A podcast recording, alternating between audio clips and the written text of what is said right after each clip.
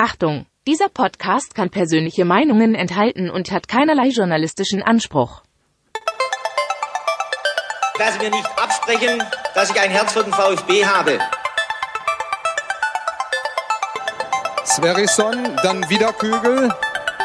Gewinnt sein Dribbling gegen Burns und Guido Buchwald und der Ball ist im Tor.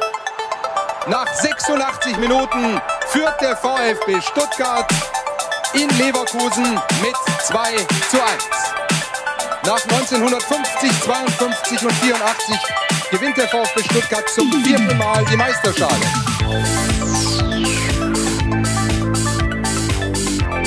Jetzt müsste der Ball endlich noch einmal hereinkommen. Jetzt kommt er weit nach hinten auf!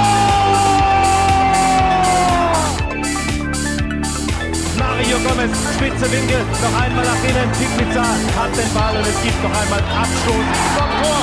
Und jetzt ist das Spiel aus und der VfB Stuttgart ist deutscher Fußballmeister. Herzlich willkommen bei STR. Mein Name ist Ricky. Mit mir in der Leitung der Sebastian, immer noch in Quarantäne. Hallo Sebastian.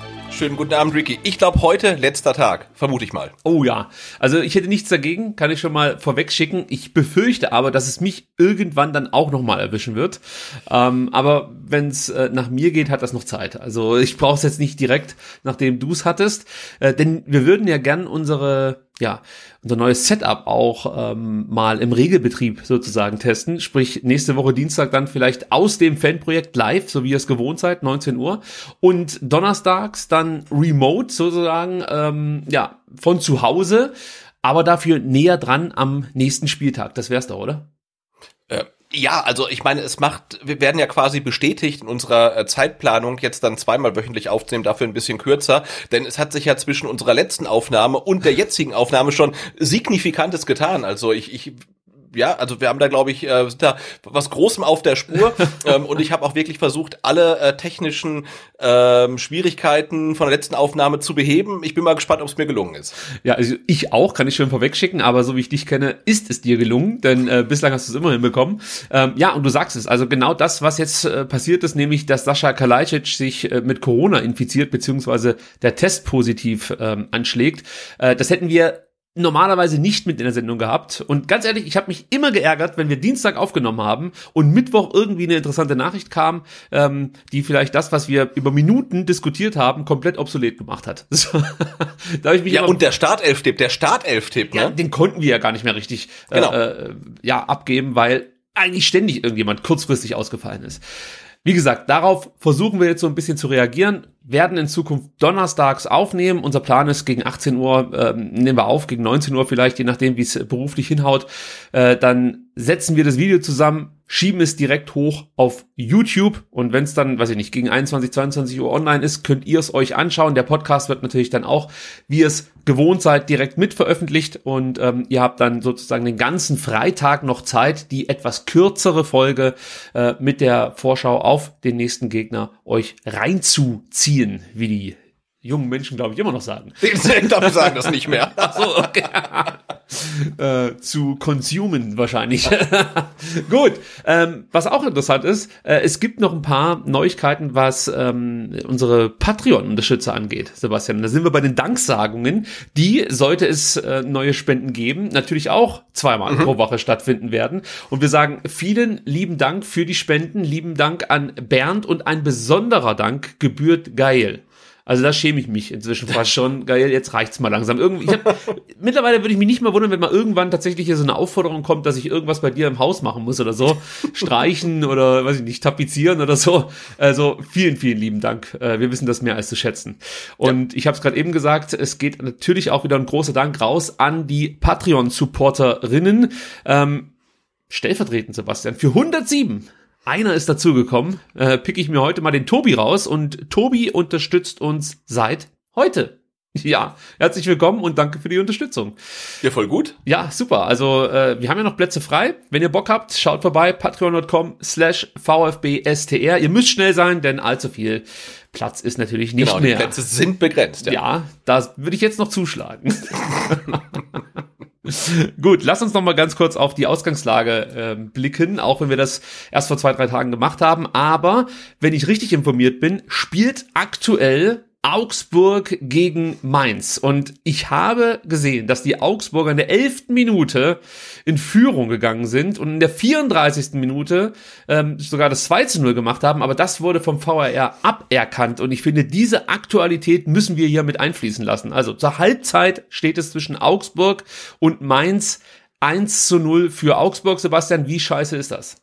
Äh, das ist sehr scheiße, denn vor allen Dingen habe ich gesehen, ähm, wie der Elfmeter zustande kam und es war im Leben kein Elfmeter. Es war ein kompletter Witz. Also es ist ein Witz, dass der Schiedsrichter den Elfer pfeift und es ist ein noch größerer Witz, dass er vom VAR nicht zurückgenommen wird. Also Zentner vertändelt den Ball, ja, aber dann ist er ganz klar äh, vor, ich glaube, Niederlechner am Ball und danach fällt er Niederlechner. Also wirklich äh, ein kompletter Witz, dieser Elfer. Ähm, aber es steht nur 1-0. Ich hoffe, dass äh, Mainz in der zweiten Halbzeit ähm, das macht, was Mainz gerne macht und noch ein Tor schießt. Also noch nie war ich so großer Mainz-Fan wie heute. Das gebe ja. ich offen und ehrlich zu. Es fällt mir wirklich schwer, schwer äh, für Mainz zu sein. Ich habe tatsächlich überlegt, ob ich äh, ist, also einfach sage, okay, Augsburg ist halt weg. Äh, Hauptsache Mainz gewinnt nicht, weil die hasse ich wirklich auch wie die Pest. Aber Augsburg hasse ich mindestens ja. genauso sehr. Also es ist für mich wirklich ein schwerer, ähm, eine schwere Entscheidung, wen ich hier schlechter finden soll. Aber aus Sicht des VfB Stuttgart könnte ich mit einem Unentschieden noch ganz gut leben. Ähm, wir haben ja am Dienstag schon darüber gesprochen, wie es jetzt eigentlich um Wolfsburg bestellt ist. Sind die jetzt noch Abstiegskandidat oder nicht. Wir haben uns dann, glaube ich, darauf geeinigt, ja doch, die sind noch Abstiegskandidat, denn der VfB hat noch das direkte Duell äh, und es sind nur in Anführungsstrichen nur vier Punkte. Das heißt, äh, die könnten da schon noch mit in die Verlosung kommen. Genau, und Wolfsburg hat ja. die letzten drei Spiele verloren. Das war mir gar nicht so bewusst. Also die sind auf jeden Fall äh, auf einem absteigenden Ast. Ja, also gerne kann diese Streak weiterlaufen. Die spielen jetzt am kommenden Wochenende gegen Sebastian. Hast Bielefeld. parat? Bielefeld. Ah, genau, natürlich Bielefeld. Ja. Ich habe nämlich gerade gesucht, gegen wen spielt denn Wolfsburg, aber du hast recht, gegen Bielefeld. Ähm, und da und haben wenn wir, sich jemand mit mit mit Sieglos-Serien zum Saisonende auskennt, dann Flo Kofeld. Also ich habe noch Hoffnung. Ich habe noch Hoffnung. Ja, also hm, da haben wir, glaube ich, schon am Dienstag gerätselt, ja. äh, für wen wir hier sein sollen. Aber auch da würde ich sagen, ein Unentschieden passt. Ähm, ja. Wolfsburg gegen Bielefeld wäre für den VfB, glaube ich, ganz okay, wenn die beiden unentschieden spielen. Äh, der VfB, da sprechen wir gleich drüber, trifft am Freitag auf Dortmund. Äh, Augsburg hat's mit den Bayern zu tun und sollten die jetzt gegen Mainz gewinnen. Nein, ich sag's nicht. Die verlieren gegen München.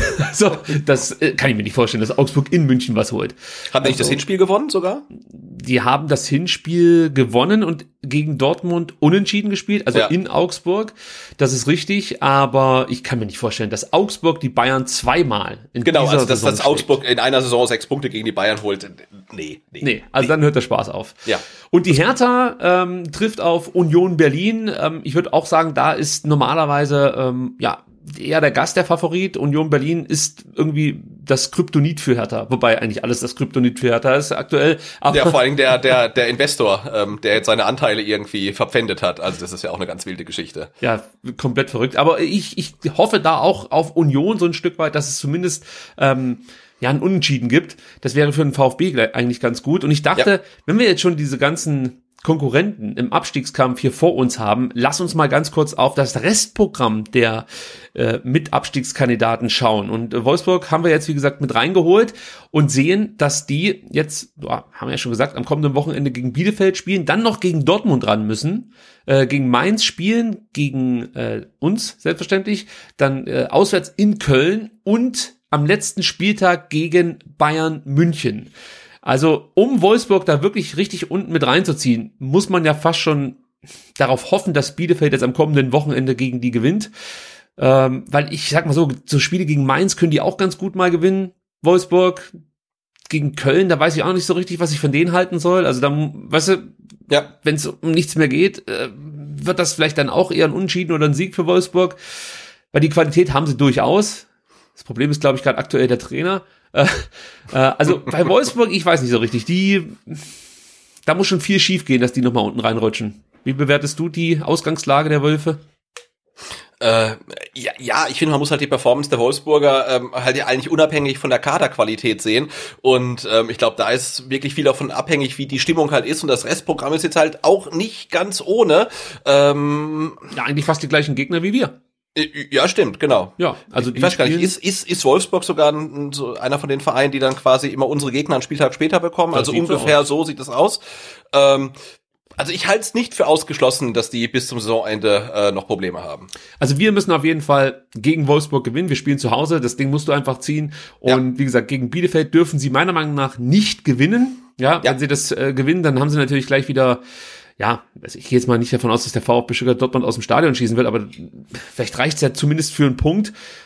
Aber trotzdem sollten sie ähm, gegen Bielefeld gewinnen und wir spielen unentschieden gegen Dortmund, dann sind es halt schon sechs Punkte Rückstand auf Wolfsburg. Äh, bei noch fünf zu spielenden Partien wird das eng. Soweit lehne ich mich mal aus dem Fenster.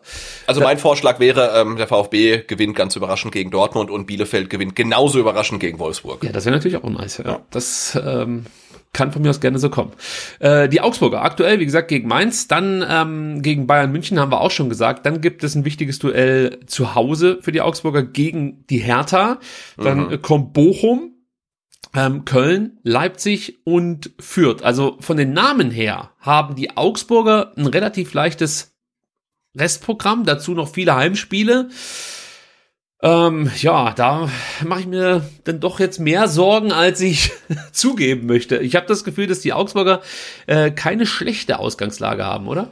Ja, leider, vor allen Dingen, wenn sie jetzt ihre Führung gegen Mainz durchbringen, dann haben sie ja schon so ein bisschen abgesetzt. Dann ist man ja versucht zu sagen, okay, wenn sie am 33. Spieltag durch sind, am 34. Äh, passiert dann auch nichts mehr, weil sie zu Hause gegen Fürth spielen, ist mittlerweile vielleicht nicht mehr ganz so, ähm, aber dass jetzt Fürth am 34. Spieltag in Augsburg noch irgendwie um sein Leben kämpft, äh, glaube ich auch nicht. Also äh, ja, äh, leider ist es so, ein relativ leichtes Restprogramm, äh, paar Punkte Vorsprung. Äh, ich befürchte fast, äh, Augsburg bleibt drin. Also wenn Augsburg die Heimspiele gewinnt, oder anders, wenn, wenn Augsburg, äh, ich nehme das mein Spiel jetzt mit rein, ähm, drei dieser vier Heimspiele gewinnt, dann sind sie, glaube ich, gerettet. Ja. Und das ist durch die Halbzeitführung gegen Mainz jetzt schon mal ähm, ja ein Drittel der Miete sozusagen. Gegen Hertha kannst du wahrscheinlich auch gewinnen. Gegen Fürth hast du gerade schon angesprochen. Und Köln ist auch ein Spiel, das du unentschieden spielen kannst. Also Augsburg hat gute Karten, aber ja, auch die müssen erstmal ihre Spiele gewinnen. Äh, dann kommen wir zu uns. Äh, wir haben 27 Punkte, also aktuell zwei Punkte hinter Augsburg und ähm, spielen jetzt gegen Dortmund, das ist soweit klar. Dann geht's nach Mainz, dann gegen die Hertha, dann kommt Wolfsburg, Bayern, Köln. Das sind schon Bretter, würde ich mal so sagen. Also jetzt gegen Dortmund, keine Frage, brutal schweres Spiel in Mainz, auch immer ekelhaft. Ein Punkt wäre da, denke ich mal, das, was man so anpeilen kann. Mhm. Natürlich wäre ein Sieg schön, aber wenn ich mir anschaue, wie die jetzt wieder spielen, gerade aktuell, wird es, glaube ich, kein leichtes Spiel für den VfB werden. Dann in Berlin. Die letzten Jahre sah es gar nicht so schlecht aus, aber ähm, ich weiß nicht, da habe ich auch immer ein schlechtes Gefühl. Irgendwie Sonntag 17.30 gegen Berlin, Ostersonntag, glaube ich sogar. Ganz Ja. bitter für die Auswärtsfans, äh, die dann vielleicht nicht so. Nee, ist nicht Ostersonntag, es ist äh, eine Woche später. Ah, okay. Aber Sonntag. weil der, ja? weil der, weil ich glaube, äh, das Spiel in Mainz ist am Ostersamstag quasi. ja, ich feiere kein Ostern.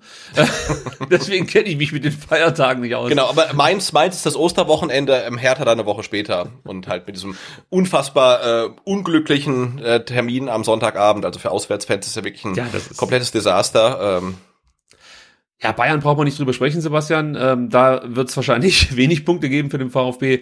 Und äh, dann hast du äh, am, 31, äh, am 34. Spieltag noch die Kölner zu Gast. Äh, puh, das wird schon eng. Also du brauchst. ja, aber ich denke, wenn du deine, deine, deine Heimspiele gegen Wolfsburg und gegen Köln gewinnst, äh, jetzt gegen Dortmund vielleicht einen Punkt holst, in Mainz einen Punkt holst, ja. Ja, aber Ähm, das ich muss es dann schon sein. Aber ich bin ja nicht der, der gesagt hat, der VfB ist frühzeitig gerettet. Also Ja, das habe hast ich du- aber auch gesagt, bevor alle krank und verletzt waren. Das Nein, aber äh, das, was du gerade gesagt hast, da stimme ich dir sogar zu. Wenn du gegen Dortmund Mainz äh, jeweils einen Punkt holst, gegen Hertha gewinnst, gegen Köln gewinnst, dann hältst du wahrscheinlich die Klasse. Aber das sind natürlich dann trotzdem erstmal Bretter. Also Ja, ja, äh, Hertha spielst du halt auswärts. Ähm, Wolfsburg, klar, die empfängst du, aber das, sind schwere Spiele. Also ich mache mir da schon ein Stück weit Sorgen und die Hoffnung ruht dann tatsächlich auf Arminia Bielefeld, die auch ein schweres Restprogramm haben. Jetzt gegen Wolfsburg, da haben wir schon drüber gesprochen. Dann gegen Bayern, dann nach Köln, dann gegen Hertha, dann Bochum, dann Leipzig. Also für Bielefeld wird es, glaube ich, auch ein richtiges Brett. Ja. Ähm, weil die das Problem haben, dass sie kaum Tore schießen und mit Unentschieden wirst du wahrscheinlich die Klasse nicht halten können. Die müssen jetzt halt auch mal Spiele gewinnen. Ähm, also bei Bielefeld, da lehne ich mich mal weit aus dem Fenster. Das wird aus meiner Sicht der, der zweite Absteiger, der direkte Absteiger neben führt. Was ja, vor allem jetzt äh, auch durch den Ausfall von Fabian Klos, auch wenn er jetzt kein Stammspieler mehr war, war er trotzdem sehr, sehr wichtig für die Arminia. Auch der ist jetzt äh, raus halt. Also wenn, wenn Arminia äh, nicht auf äh, 17 einläuft, wäre es, glaube ich, ein Erfolg äh, für die Arminen. Ja. ja, eine Relegation ist zwar undankbar, aber ich glaube, für Bielefeld äh, ist das ähm, dann vielleicht, na, Erfolg möchte ich nicht sagen, aber es ist zumindest dann noch, sagen wir, der Notnagel ja. äh, im, im, im in der aktuellen Situation. Ähm, und für Hertha, tja, die haben auch noch eigentlich viele Möglichkeiten, sich da unten ein bisschen zu lösen. Jetzt, wie gesagt, das Derby gegen Union Berlin. Ähm, ich, ich sag mal so, ich gehe davon aus, dass Union dieses Spiel nicht verliert. Aber es wäre jetzt auch nicht völlig absurd, wenn die Hertha unter Felix Magath und über Mentalität dann und, und, und mit dem richtigen, mit der richtigen Ansprache dann vielleicht doch dieses Spiel gewinnt. Könnte ich mir vorstellen. Dann äh, geht's gegen Augsburg. Spiel auf Augenhöhe, kann man schon so sehen, glaube ich. Dann äh, kommt der VfB, das wird für die auch so eine Art Endspiel sein. Die haben ja dann wirklich diese Endspielwochen. Augsburg, Stuttgart, Bielefeld. Und wenn du aus diesen drei Partien, die alle hintereinander stattfinden, zwei gewinnst, dann hast du dir schon einen massiven Vorsprung, äh, nicht massiven Vorsprung, sondern einen massiven Vorteil im Abstiegskampf äh, verschafft aus meiner Sicht. Und dann ähm, kommt noch Mainz und am letzten Spieltag geht's nach Dortmund. Für die wird es da wahrscheinlich um nichts mehr gehen. Also auch da kannst du nicht unbedingt darauf äh, vertrauen, dass sie das Spiel definitiv herschenken werden. Also auch bei Hertha sehe ich durchaus noch Möglichkeiten, dass die ja gut und gerne neun Punkte holen. Muss ich mal so sagen, wie es ist. Also ich glaube, der VfB braucht tatsächlich die von dir geforderten, was waren's, acht Punkte. Acht Punkte, ja. Mhm. Sechs zu Hause, zwei auswärts. Ja, ja, ich glaube, die brauchen wir mindestens, um ähm, der Relegation zu entkommen. Hui, Mensch, ich hätte mhm. dieses Segment nicht mit reinnehmen sollen. Das macht Abstiegskampf ist kein Ponyhof, also da geht es zur Sache. Ja, aber nach dem Spiel gegen Augsburg hatte ich ein richtig gutes Gefühl. Und wenn ich jetzt Na, so, so, so leichtgläubig bin ich nicht mehr. okay, du hast gelernt aus den Jahren davor. Ja. Ja, jetzt äh, gerade mit diesem, mit diesem Augsburger Aufschwung, da habe ich nicht so richtig mitgerechnet, muss ich zugeben. Und ich dachte auch, dass der VfB in Bielefeld gewinnt. Und es war ja nicht so ja, abwegig. Also, Genau. Muss man sagen. Gut, lass uns auf unseren nächsten Gegner sch äh, schauen und das ist Borussia Dortmund. Und bevor wir über Dortmund sprechen, hören wir uns mal an, was der Sportdirektor Sven Missentat äh, zu seiner alten Liebe so zu sagen hat. Und vor allem, Sebastian, du wirst es gleich hören, wie sehr er sich jetzt auf dieses Freitagabendspiel freut. Muss man drauf achten, gleich am Anfang. Da wird er richtig, äh, ist er gut drauf. Das Flutlichtspiel, wenn er 20, 30, 60.000, ähm, das ist einfach, das sind Highlights. Ja. Man hat gesehen, was bei uns los ist ähm, im Spiel gegen Augsburg, auch die, auch die 25 davor schon gegen, äh, gegen Gladbach. Ähm, müssen nicht unbedingt immer 0-2 zurücklegen, um das Ding zu drehen, wenn wir es vorher wissen, okay. Aber es ist auf jeden Fall ein Spiel, was wir mit aller Leidenschaft, aller Intensität angehen wollen und werden. Und, äh, und wenn, wenn, wenn die Arena wieder so, so Gas gibt, dann äh, glaube ich, ist da richtig was drin so wie man überhaupt sagen darf, dass eigentlich alle Gegner, die wir jetzt in den nächsten Wochen noch spielen werden, mit Ausnahme von Bayern München, wir schon geschlagen haben seit neue Bundesliga-Zugehörigkeit, seit dem letzten äh, Wiederaufstieg.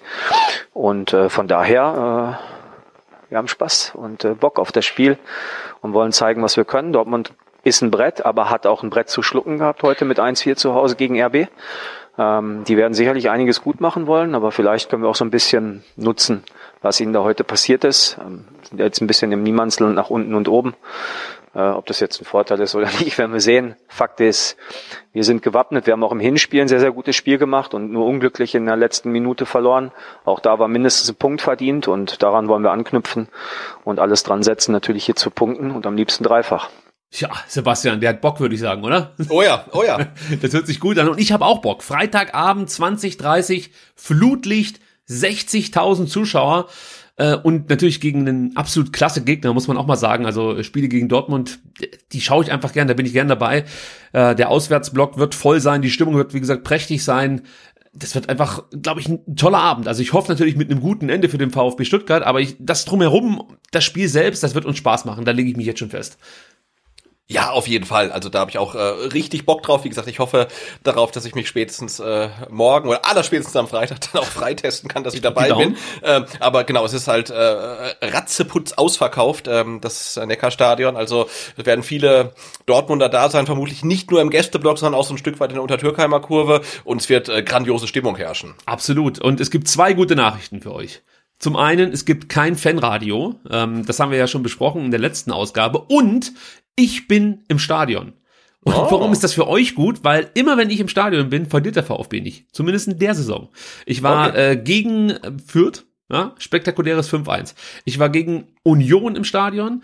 Ähm, ja, verspäteter Ausgleich, aber Stimmung, ähm, bis es knallt. Ähm, und ich war gegen Gladbach im Stadion. Das war's. Äh, sonst war ich zu keinem Heimspiel zu Gast. Und du merkst es schon, Sebastian, das sind drei Spiele, aus denen der VfB sieben Punkte geholt hat. Und ich glaube, die Streak hat auch am Freitag Bestand. Kein Fanradio und ich bin im Stadion. Es kann also, was soll da schief gehen, ja? ja? Also ja. Ähm, den Dreier können wir direkt verbuchen. Äh, wir haben uns überlegt, weil wir jetzt ja ein bisschen mehr Zeit haben durch diese zweite Ausgabe, dass wir so ein kleines Service-Segment mit reinnehmen. Und zwar ähm, werden wir euch ein kleines Wetter-Update liefern, denn es ist tatsächlich vonnöten, glaube ich, am Freitagabend, Sebastian. Äh, ja, ich habe gehört, es wird nicht ganz so, ganz so kuschelig, ne? Nee, es wird überhaupt nicht kuschelig. Es soll regnen, ja, und äh, wenn auch nur leichter Regen, das muss man dazu sagen, und es soll stürmen, windig werden, Böen bis zu 55 kmh. Nehmt euch also den Windbreaker mit und äh, vielleicht auch einen Handschuh. Also, weil ich könnte mir vorstellen, dass durch diesen Wind in dieser äh, ja, in dieser Schüssel halt dann wirklich wieder Temperaturen herrschen, die es einem schwer machen, ein Fußballspiel über zweieinhalb Stunden zu genießen, wenn man allzu luftig gekleidet ist. Also ich glaube, wirklich dick einpacken ähm, ist angesagt, auch wenn die Temperaturen angegeben übrigens mit 11 Grad, Sebastian, ähm, vielversprechend sind für so einen Freitagabend. Aber ich würde mich nicht, darauf nicht verlassen. Ja. Genau, gefühlte Temperatur im Stadion 2 Grad, äh, also auf jeden Fall dicke Socken und Regenjacke anziehen. Auf jeden Fall.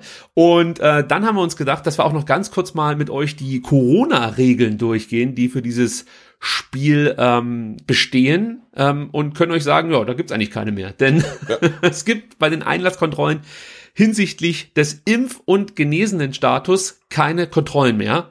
Äh, es gibt keine Maskenpflicht, aber der VfB setzt auf Eigenverantwortung und bittet alle Besucher vor dem Stadionbesuch einen Schnelltest durchzuführen. Außerdem wird in, empfohlen, in sensiblen Bereichen, also im Einlass, äh, in, ja, in den Sanitäreinrichtungen, vor Kiosken, eine Maske zu tragen.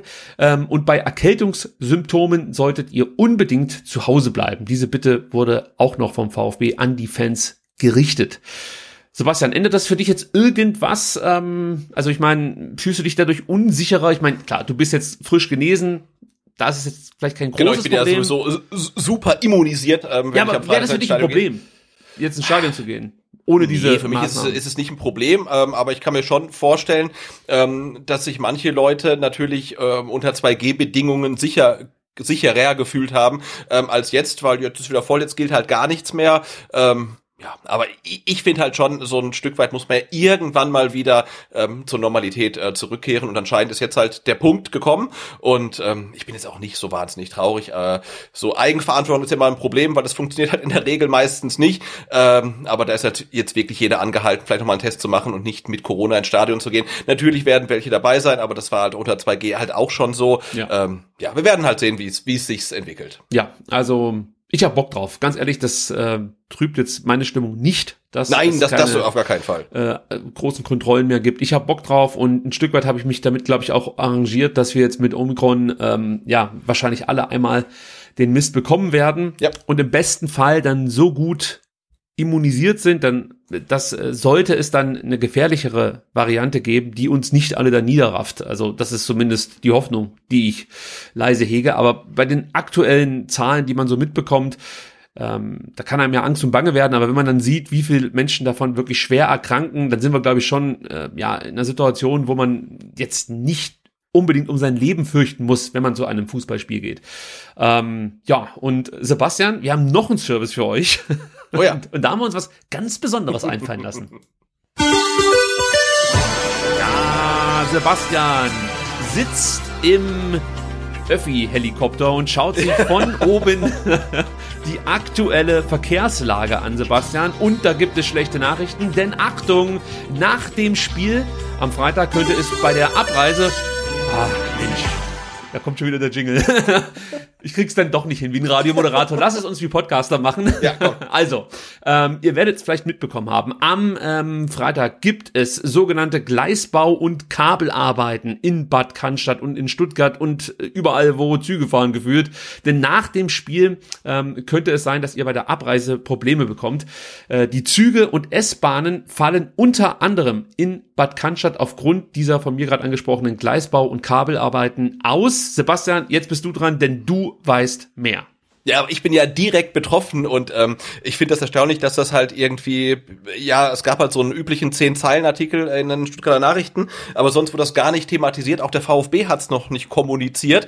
Ähm, und ich befürchte, es wird nach dem Spiel ähm, in Cannstatt und im Neckarpark halt ein riesen Chaos geben, denn ab 23 Uhr fahren keine S-Bahn mehr.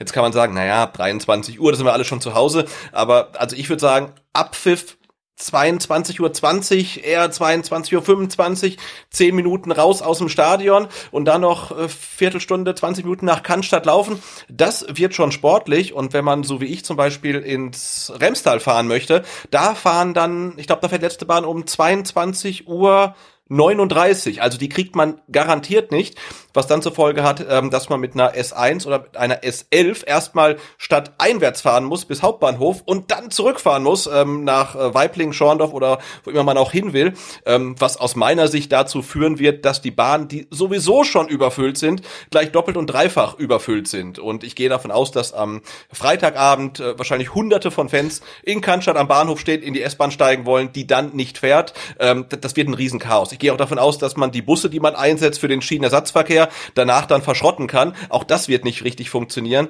Und ähm, jetzt schon mal mein herzliches Beileid an die Busfahrer, die diese Busse fahren müssen. Also, also ich, ich, wahrscheinlich stand ja dieser Termin für diese Wartungsarbeiten fest, bevor der Spielplan endgültig terminiert wurde. Nein, nein, da kann ich jetzt einspringen. Oh, jetzt kommt. Ja, jetzt kommt mein Service-Moment. So sieht es nämlich aus, denn ähm, tatsächlich war es so, dass der VfB Stuttgart und ähm, die Polizei Stuttgart und natürlich dann auch die Deutsche Bahn sich abgestimmt haben und ganz bewusst das Spiel gegen Dortmund auf den Freitagabend gelegt haben, denn die Gleisbauarbeiten, dass die stattfinden, das stand natürlich schon fest und das Problem wäre gewesen, hätte man das Spiel Samstag oder Sonntag stattfinden lassen, hätte es gar keinen öffentlichen Nahverkehr gegeben. Denn genau, weil das kann man festhalten, die Anreise funktioniert natürlich mit der S-Bahn. Das funktioniert und laut äh, Deutsche Bahn ist es wohl auch so, dass nach Freitagsspielen die Abreise sehr zügig so ist ja der Erfahrungswert ähm, eigentlich vonstatten geht, dass die Abreise zumindest noch äh, in großen Teilen bewerkstelligt werden kann, bevor die Züge nicht mehr fahren. Also man hofft halt einfach darauf, dass die Leute jetzt nicht noch irgendwie zwei Stunden, äh, weiß ich nicht, vorm Stadion stehen und sich über den Sieg freuen. Davon gehen wir jetzt einfach mal aus, sondern dass sie dann relativ zügig Richtung S1, äh, S2, S3, was auch immer ihr fahren wollt, ähm, dass sie da hingehen, in die S-Bahn steigen und ab nach Hause fahren. Das ist zumindest mal der Plan und ich gebe dir recht, da wird es bestimmt trotzdem noch eine signifikante Menge an Menschen geben, die eben nicht mit äh, der Bahn dann nach Hause kommen und die müssen dann in diese Busse einsteigen. Ähm, aber immerhin, es wurde inzwischen kommuniziert. Es wurde übrigens auch, das hast du vielleicht jetzt gar nicht gesehen, kurz vor der Sendung äh, auf vfb.de kommuniziert. Da gibt es jetzt auch ja, einen Artikel okay. zu. Ja, natürlich jetzt nicht so prominent, wie man das vielleicht machen würde, wenn, weiß ich nicht, ein neuer Spieler vorgestellt wird. Das ist ja immer so ein bisschen das Problem. Ähm, Oder aber, ein neuer Mineralwassersponsor, ja. zum Beispiel. Aber es gibt die Information, ja. Und äh, wir haben es ja jetzt auch nochmal thematisiert. Du hast es gesagt. In der Zeitung wird mit Sicherheit dann auch nochmal darauf hingewiesen und man sollte sich halt einfach darauf einstellen, dass man, äh, auch wenn man jetzt zum Beispiel Richtung Plochingen unterwegs ist oder Richtung Göppingen, auch da fallen Züge aus, ähm, beziehungsweise halten Züge nicht, äh, wie, wie war es zwischen Stuttgarter Hauptbahnhof und Esslingen-Mettingen? Ich glaube, irgendwie so ja, war es. Ja, ähm, auch, auch die ganzen Regionalbahnen fahren ja nicht. Also aus ja. meiner Sicht ist es halt ein, äh, ein komplettes kommunikatives äh, Fuck-up, das muss man einfach sagen, weil ich glaube, ähm, wenn man die Bauarbeiten jetzt nicht um 23 Uhr beginnen würde, sondern um 0 Uhr, wird man vermutlich auch bis Montagmorgen um 5 Uhr fertig werden, ähm, weil ich glaube, nicht, dass sofort um 23 Uhr irgendwelche Stromstecker rausgezogen werden. Ähm, und Ja, so, äh, du ja, anfangen. und so, ja, aber und so baden das halt dann äh, die, die VfB-Fans aus, die dann viele davon tatsächlich ahnungslos vermutlich am, am Bahnhof stehen und nicht nach Hause kommen und das dann noch bei diesem Scheißwetter. Ähm, also ich finde, es ist wirklich ein komplettes Desaster, aber das ist halt so, wie man es halt in Stuttgart gewohnt ist. Und ähm, naja. Alternative ist halt, wenn ihr in Cannstatt seid, es fahren keine Bahn mehr, dann geht ihr halt in die Schwemme oder ins Pfiff und fahrt dann halt am Samstagmorgen mit der ersten Bahn nach Hause. Nee, die fährt ja auch nicht. Ja, mit der, mit der Stadtbahn dann halt. Okay. Nein, aber äh, ich musste mal nachfragen, weil äh, vielleicht, ich, ich, ich fahre leider, muss man zugeben, nicht allzu oft mit der Bahn ins Stadion. So, ähm, aber wenn ich jetzt mit dem Auto abreise, ist es eigentlich schon so, dass ich, ja, weiß nicht, spätestens eine Dreiviertelstunde nach Abpfiff im Auto sitze. Und dann auch fahre, also jetzt nicht äh, am Parkhaus stehe oder so. Deswegen bin ich ein bisschen verwundert, dass diese Stunde nicht ausreicht nach Abpfiff. Aber du weißt es besser, du fährst ja regelmäßig mit den öffentlichen Verkehrsmitteln. Also du brauchst schon länger als eine Stunde, um dann vom Stadion ähm, ja, in die S-Bahn zu kommen. Ja, du hast ja keine Stunde. Ja, du hast eine Stunde, haben sie gesagt. 23.16 Uhr fährt, glaube ich, der letzte Zug. Äh, wurde kommuniziert, also wenn du äh, im Fahrplan guckst, fährt die letzte Bahn um 23.01 Uhr. Ja, vielleicht haben die die Verspätung schon mit eingerechnet, die Ja, sie immer und, haben. und, und ich meine, wir, wir haben gesagt, Abpfiff, Abpfiff ähm, äh, 22, 20, 22, 25, dann hast du 35 Minuten. ja, dann wird's Also, ja. Also Ja, du verstehe. schaffst das, wenn du dich beeilst, natürlich irgendwie ein Bier nach Abpfiff ist auf gar keinen Fall drin. Der Mannschaft noch zujubeln ist auch nicht drin, also wirklich Abpfiff und dann gleich Richtung Cannstatt. Ähm, das Problem für mich zum Beispiel ist, ähm, also meine Bahn, die fährt nicht. Ja, also ich kann mich nicht in meine S2 setzen und nach Hause fahren, sondern ich muss halt in die falsche Richtung fahren, dann umsteigen und dann nach Hause fahren. Und ich mach, ich habe es nach Augsburg zum Beispiel so gemacht. Ich habe die erste Bahn, die ich hätte bekommen können, habe ich nicht genommen, weil mir die halt in der Regel zu voll ist. Die zweite Bahn war auch sehr sehr voll. Stimmt, das ist natürlich auch noch ein Problem. Und Äh, jetzt fährt die erste Bahn nicht und die zweite Bahn nicht. Und die Leute, die in den zwei S2-Bahnen ins Remstal fahren würden, fahren mit den Leuten in der S1 Richtung Herrenberg. Und dann überlegt ihr, wie voll die Bahn sein wird. Das ist halt ein Riesendesaster und da will niemand drin sitzen. Es fahren jetzt wahrscheinlich statt acht S-Bahnen fahren halt drei. Und das wird halt schlichtweg nicht funktionieren. Selbst wenn du dich beeilst, wird's halt in in in in in Cannstatt zu zu äh, Szenen kommen, die man sonst halt irgendwelchen Zombie-Filmen sieht. Also das wird furchtbar werden. Ich bin gespannt. Ja. Ich hoffe, es gibt Bildmaterial. Also ich glaube, ich, ich, ich laufe dann vom Stadion äh, nach Obertürkheim und fahre dann von da mit der Bahn irgendwie nach Hause, weil Neckarpark äh, ist ja das gleiche Desaster. Also auch da funktioniert es nicht. Ähm, ja, ich weiß nicht. Ich bin der Meinung, mit ein bisschen Flexibilität hätte man das besser lösen können. Und ähm, es werden sehr, sehr viele Fans am Freitagabend im Regen stehen und fluchen, weil sie nicht nach Hause kommen. Also alle tun mir leid, kann ich schon mal sagen. Ich fahre mit dem Auto, ich bin so ein Dreckschwein, ich äh, nütze nicht die öffentlichen Verkehrsmittel, liegt aber wirklich daran, dass ich einfach nur schlechte Erfahrungen gemacht habe. So, das ist ja meine Rede. Ja. Also wenn ihr am Freitagabend nicht nach Hause kommt, wir ähm, äh, packen äh, Rikis Handynummer in die Shownotes, ruft ihn an, er nimmt euch dann mit. Er hat noch Plätze frei. Ähm, vielleicht komme ich mit der Zoe. Aber auch da hätte ich noch Plätze frei, fällt mir ein. Gut, Sebastian, lass uns über Fußball sprechen. Ja. Äh, den Bahn-Podcast, äh, den, also diese Idee nehme ich aber auf, dass wir irgendwie so einen VVS-Rand-Podcast hier starten. Auf jeden Fall. Ja, dann kannst du vom Leder ziehen. Du hast mit Sicherheit genügend Geschichten. äh, Ich nehme ja am Freitag 100 Folgen. wahrscheinlich ähm, auch die Kamera wieder mit. Ähm, vielleicht mache ich dann noch eine kurze Aufnahme ähm, aus der ähm, S1 oder 11 oder 2 Aus oder der Zombie-Kalypse. Ja. Gut, kommen wir zu Borussia Dortmund. Drei der letzten fünf Bundesligaspiele konnte Dortmund nicht gewinnen. Sie holten aus diesen fünf Spielen nur fünf Punkte und damit drei Punkte weniger als der VfB aus seinen letzten fünf Partien. Der VfB geht damit meiner Meinung nach als äh, Favorit in die Partie. Sebastian, wie siehst du es? Ja, auf jeden Fall. Das ganz klar. Geht, geht in jede Partie als Favorit. Vier Spiele in Folge ungeschlagen und jetzt gegen die ähm, ja, wackelnden Dortmunder, könnte man fast schon sagen. Wir sind, glaube ich, ein bisschen zu optimistisch, oder? Na, ich, ich muss gestehen, ähm, so kurz äh, vor dem Saison oder im Saisonfinale und so kurz bevor halt wirklich ähm, ähm, feststeht, wer absteigt oder nicht absteigt, bin ich auch nicht mehr bereit, irgendwen äh, den, den VfB zu kritisieren. Also jetzt ist alles gut, es muss halt einfach alles passen und natürlich ist der VfB Favorit, natürlich wird der VfB gewinnen. Ähm, da lasse ich gar nichts anderes zu. so einfach ist das. Der Herr Ja. Rose hat gesprochen und damit So. ist dieses Segment beendet. Nein, Quatsch, Spaß beiseite. Ähm, ja, aber ich sag mal, Dortmund macht es einem schon ein Stück weit schwer, vorherzusagen, was da so auf, ja, einen zukommt. Ja, also an guten Tagen schießen die dich halt aus dem Stadion. Und an schlechten Tagen, da denkst du, die hätten alle irgendwie ihre weniger talentierten Brüder vorbeigeschickt, ähm, die überhaupt nicht kicken können. Ähm, vielleicht so ganz grundsätzlich, Sebastian, du hast ja dann auch für den ein oder anderen ähm, für die ein oder andere Rasenfunkaufnahme äh, die Dortmunder vielleicht mal genauer unter die Lupe genommen. Ähm, ja, wie hast du die Mannschaft in dieser Saison wahrgenommen und äh, auf was können sich denn die Fans und natürlich auch der VfB am Freitag einstellen? Ja, wie, wie du gesagt hast, ne, die Borussia Dortmund ist irgendwie wahnsinnig wankelmütig. Wenn es läuft, dann läuft's. Ähm, aber es gibt halt auch so viele Spiele, äh, wo es dann halt, wo dann gar nichts geht. Und ich habe den Eindruck, sobald sie einen gewissen Widerstand erfahren, ähm, kommen sie ja nicht durch. Also diese Resilienzfähig oder diese Resilienz, die man vom VfB fordert, die mittlerweile auch da ist, die fehlt Dortmund halt komplett. Und ich glaube, äh, ähm, wenn der VfB am Freitag ein unangenehmer Gegner ist, dann haben sie Chancen, ähm, nicht mit leeren Händen aus dem Spiel rauszugehen. Aber wir müssen quasi gegen Dortmund so spielen, wie Augsburg und Bielefeld es gegen den VfB versucht hat. Also wirklich unangenehm sein. Und ähm, dann, dann, dann ist was drin, weil Dortmund scheint mir jetzt nicht wirklich widerstandsfähig zu sein. Die spielen gut, wenn sie können, aber man darf sie halt einfach nicht lassen. Und, und aus deiner Sicht, welche Auswirkungen hat dieses 1 zu 4 gegen Leipzig, das ihr jetzt äh, am letzten Spieltag über sich ergehen lassen mussten bei der großen Fanrückkehr? Ähm, das Westfalenstadion war auch ausverkauft. Ich nenne es übrigens natürlich absichtlich Westfalenstadion. äh, nicht, dass hier direkt wieder ein Kommentar drunter kommt, der mich verbessern möchte, wie das Ding jetzt heißt. Es heißt für mich Westfalenstadion.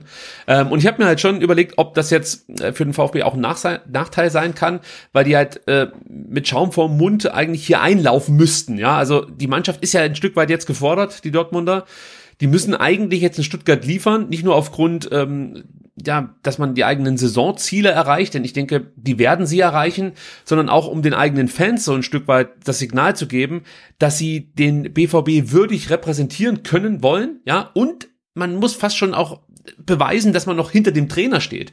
Denn da rumort es ja schon deutlich, also die, die Zuschauer haben am ähm, am Sonntag, warte mal, am Samstag fand das Spiel statt, richtig, ich habe es mir am Sonntag angeschaut, aber Samstag fand das Spiel statt, das war das äh, Topspiel bei Sky. Mhm. Ähm, da haben ja die Zuschauer schon deutlich ihren Unmut kundgetan und es gab schon erste laute Rose Rausrufe.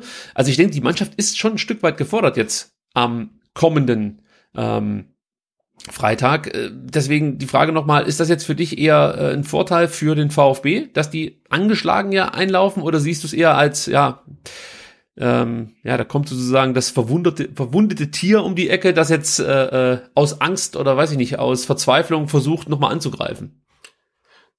Also vielleicht tue ich der, der Dortmunder Mannschaft auch äh, Unrecht, aber irgendwie habe ich nicht das Gefühl, dass sie jetzt äh, aktuell so viel Identifikation mit den Fans auch hat, dass sagt, oder mit dem Trainer auch hat, dass, dass er jetzt nach Stuttgart kommt und sagt, jetzt müssen wir uns rehabilitieren. Irgendwie habe ich den Eindruck, die, die spielen das halt irgendwie so runter. Die haben jetzt äh, ich glaube, zwölf Punkte Vorsprung auf einen Nicht-Champions League-Platz. Ähm, und also die sind ja durch mit der Saison. Dann geht es eigentlich nur noch darum, ähm, wohin wechselt äh, Erling Haaland und ähm, ach, ich weiß nicht. Also ich glaube nicht, dass es für den VfB ein großer Nachteil ist, dass sie jetzt äh, am letzten Samstag irgendwie so eine Klatsche kassiert haben. Also so dieses äh, angeschlagener Boxer-Phänomen, das sehe ich bei Dortmund jetzt nicht unbedingt.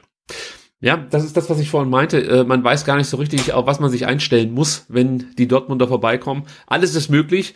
Ähm, deswegen lass uns mal aufs Sportliche schauen. Wie spielt Dortmund? Und da fällt halt auf, also es gibt drei Systeme, die ähm, Rose gerne spielen lässt. Einmal das 4-2-3-1, dann das 4-3-3 und ähm, zuletzt häufiger das 3-4-2-1. Ich gehe fest davon aus, dass Rose gegen den VfB wieder auf die Viererkette setzt. Die Frage ist halt nur, wer spielt auf der Rechtsverteidigerposition? Denn Thomas Meunier fällt jetzt schon länger mit einem Sehnenriss aus. Felix Passlack fehlte gegen Leipzig mit Muskelproblemen. Also wie schwerwiegend die sind, müssen wir halt mal abwarten. Also man hat so ein Stück weit das Problem, wen stellt man auf die Rechtsverteidigerposition? Äh, deswegen würde es natürlich dann durchaus dann auch wieder Sinn machen, mit einer Dreierkette zu spielen, aber die konnte mich und wahrscheinlich auch den Herrn Rose bislang nicht so richtig begeistern. Da gibt's einige äh, Schwachstellen. Äh, zum Beispiel, das kann man vielleicht mal ganz kurz ähm, ansprechen, sind das die, die Leistungstiefs, die gerade äh, Rafa Guerrero und ähm, Torgan Hazard durchlaufen. Ähm, ja, das ist halt einfach nicht mehr die Qualität, die wir eigentlich von denen erwarten würden. Also gerade ein Guerrero, der läuft komplett neben der Spur. Und du musst dir da, glaube ich, schon ein Stück weit was überlegen, um dann auch einen Borna Sosa aufzufangen, um äh, vielleicht auch über die andere Seite den Vorwärtsdrang von einem Stenzel zu unterbinden, denn ähm, warum Vorwärtsdrang von Stenzel? Das ist für mich persönlich äh, ein gutes Mittel, mit Stenzel nach vorne zu schieben und dann Diagonalbälle zu schlagen, wenn man nicht rechtzeitig attackiert wird von den Dortmundern. Also die typischen Verlagerungsbälle, ja, von der rechten Seite auf die linke Seite, gerade mit Borna Sosa, gerade mit einem Chris Führig, der dann auch ähm, in die Tiefe gehen kann. Ähm, wir werden gleich noch darüber sprechen, wer dann im Sturm spielt, aber für diese Verlagerungen eben für die Diagonalbälle von Stenzel, der die von rechts schlägt, äh, sehe ich gute Möglichkeiten, um relativ schnell vors Dortmunder Tor zu kommen. Also das wäre für mich durchaus ähm, ein Weg, um Chancen zu erspielen. Ja, und im Mittelfeld der Dortmunder äh, ja, hast du zwar quantitativ die Qual der Wahl, aber qualitativ stechen für mich jetzt aktuell eigentlich nur zwei Spieler raus. Das äh, ist zum einen Jude Bellingham und zum anderen Mo Dahut. Alle anderen die begeistern mich jetzt auch nicht wirklich. Also ob es jetzt ein Witzel ist, ob es ein Wolf ist, da kann eigentlich keiner richtig mal auf sich aufmerksam machen. Auf Deutsch gesagt, da scheiße ich mich auch nicht vor in die Hose. Ja? und dann hast du ja noch da vorne so einen äh, verrückten Norweger. Ja, und äh, natürlich mit Erling Haaland kommt dann eine Naturgewalt, keine Frage.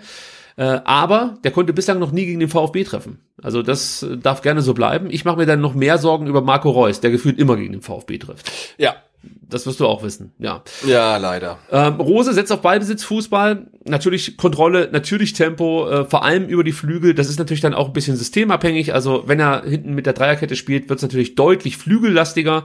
Äh, wenn er es mit einer Viererkette spielt, ist es auch nicht so, dass nichts über die Flügel geht oder dass es anders über die Flügel läuft. Da wird das Tempo sozusagen entstehen und im Mittelfeld hast du dann halt einfach so Strategen wie Jude Bellingham und den von mir schon angesprochenen Mo Dahut. Ich, ich weiß gar nicht, ist der, ist der verletzt? Nee, oder? Weil der letzte Woche nicht gespielt hat. Ich habe es gar nicht mitbekommen.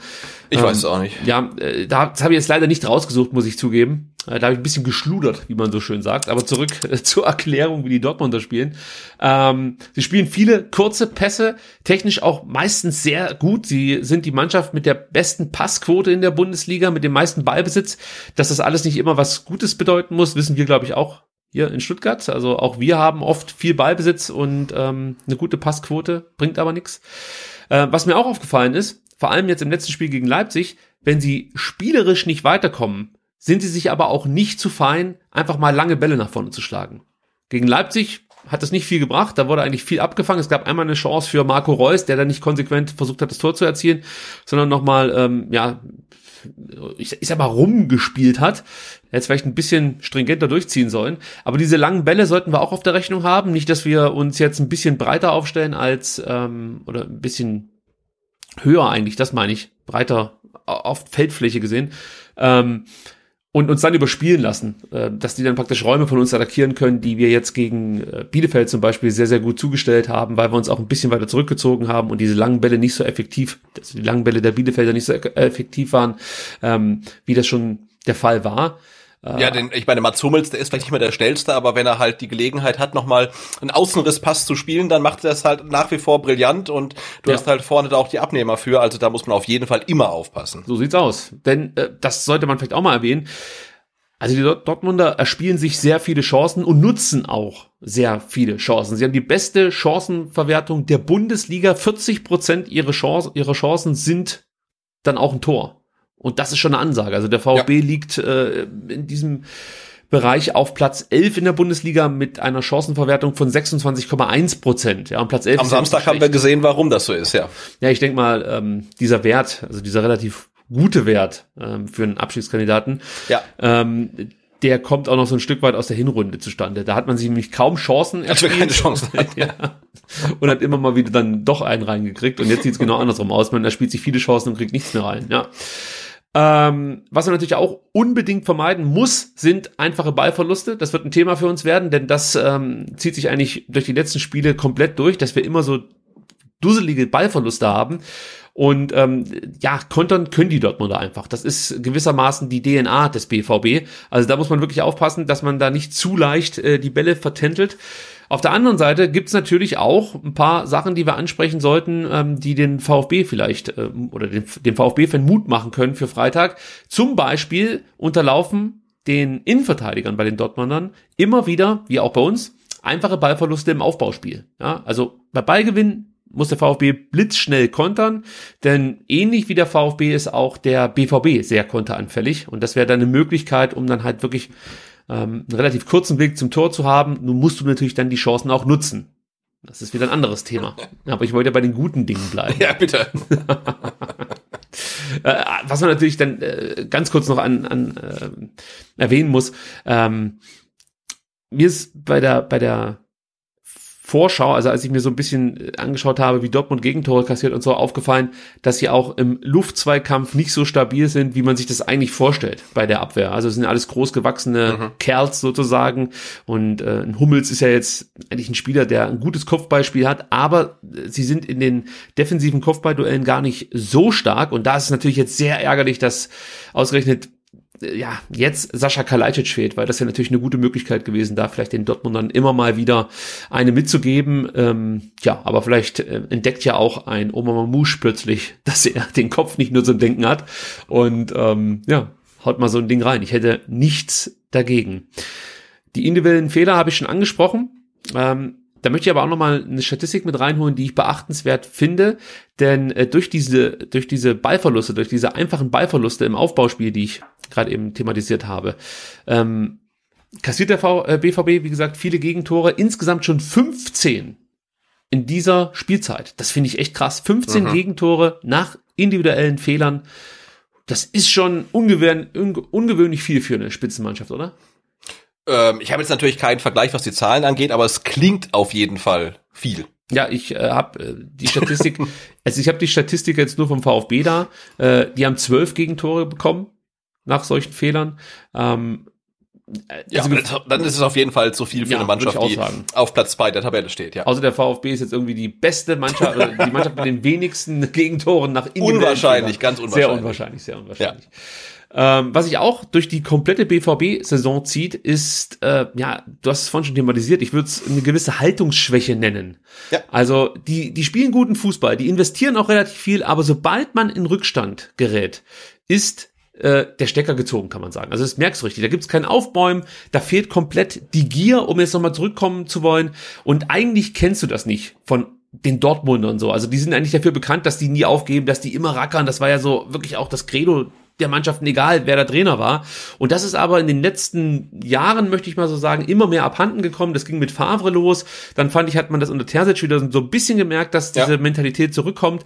Und jetzt unter Rose, zu Beginn, ja, habe ich das noch gespürt, aber mittlerweile merke ich da nichts mehr. Das ist so eine Operettenmannschaft geworden. Das wundert Ich wollte gerade sagen, ne, ja. irgendwie, äh, irgendwie hat man so das Gefühl, da kommen jetzt so äh, Schönwetterkicker nach ja. Stuttgart und das ist ja gar nicht die DNA von Dortmund. Da erinnern sich an so, so Spiele in der Champions League wie gegen Malaga oder irgendwie sowas halt, ne, die wirklich bis, bis äh, nach dem Abpfiff noch kämpfen und irgendwie das Spiel ähm, für sich ziehen wollen. Ähm, und das scheint ihnen gefühlt jedenfalls verloren gegangen zu sein, diese Attitüde. Ja, was ja für den VfB gut sein kann. Ich hoffe es zumindest. Ja. Nicht, dass ich das nachher recht, aber ähm, ich merke es ja auch in meinem ähm, ja, äh, Guckverhalten, wenn Dortmund gespielt hat habe ich mir die Spiele immer angeschaut, weil ja immer relativ viel drin war. Also es war immer rassig, schnell, technisch schön anzusehen, viele Tore. Ähm, ja, es war, es war immer eine geile Stimmung. Gut, die Stimmung kommt jetzt wieder wahrscheinlich, aber all das andere, was ich jetzt aufgezählt habe, konnte ich zuletzt nicht mehr sehen. Und ich habe mich dann äh, ertappt, wie ich häufiger mal andere äh, Mannschaften eher bevorzugt habe. Ich sage jetzt nicht welche, denn es wird mir mit Sicherheit negativ ausgelegt, aber so eine gewisse, so eine gewisse äh, ja, Leidenschaft zu Tedesco-Fußball scheine ich zu entwickeln. oha, oha. Ja, ist scheiße, ich weiß, aber da konnte ja. ich ja Gott sei Dank Dortmund jetzt trotzdem mitsehen, ähm, weil sie ja gegen Leipzig gespielt haben. Aber ich muss schon sagen, so wie Tedesco das mit Leipzig macht, das ist schon nicht so schlecht. Ähm, und da kann sich übrigens der VfB auch inspirieren lassen, ja, wie es die Leipziger jetzt am vergangenen Wochenende gegen Dortmund gespielt haben, sprich ähm, ruhig mal den Dortmundern den Ball überlassen und einfach auf Feder warten, denn die werden definitiv kommen und dann musst du halt da sein, Tempo und äh, Abschlussstärke sind dann gefragt. Ja, also das Beste für den VfB wäre eigentlich unverdient in Führung gehen, denn dann weißt du, dass die Dortmunder wahrscheinlich keinen Bock mehr haben und wir das Ding irgendwie ziehen können. Aber du musst, ich sag's nochmal, du musst wirklich eigentlich musst du alle Chancen nutzen, ansonsten wird's nicht reichen. Und auf der anderen Seite darfst du kaum Fehler machen, ähm, weil das ja, wisst ihr auch, die Dortmunder nutzen halt dann schon auch unsere Fehler aus. Also es ist jetzt nicht so, dass die ähm, unendlich viele Chancen brauchen, bis sie mal treffen. Wir haben es gerade eben schon thematisiert. Äh, wenn wir den Dortmundern Chancen geben, werden sie diese Chancen nutzen. Und ähm, da sehe ich wirklich den Knackpunkt für dieses Spiel. Der VfB braucht eine bessere Chancenverwertung und eine geringere Fehlerquote. Ansonsten wird das auch für einen Punkt nicht reichen. Über einen müssen wir natürlich auch noch ganz kurz sprechen. Den Rückkehrer, Gregor Kobel, Sebastian. Also ich weiß nicht, wie es dir geht, aber so in der jüngeren Vergangenheit ist das für mich eigentlich der Spieler, den ich am meisten vermisse. Also klar, Mario Gomez, der seine Karriere beendet hat, das ist so ein nostalgisches Ding aber jetzt nicht ähm, sportlich wertvoll. Also da, für mich, das wäre jetzt, sagen wir mal, kein großer Unterschied, wenn Mario Gomez im Kader stehen würde, rein tab tabellarisch. Aber so von, von der Art und Weise, was der ausgestrahlt hat, die Präsenz, die er einfach hatte auf dem Platz und so, fehlt er mir brutal. Wie geht's dir? Also freust du dich erstens mal, ihn jetzt mal wieder im Stadion sehen zu dürfen und äh, fehlt er dir auch ein Stück weit? Also er fehlt mir natürlich auf jeden Fall.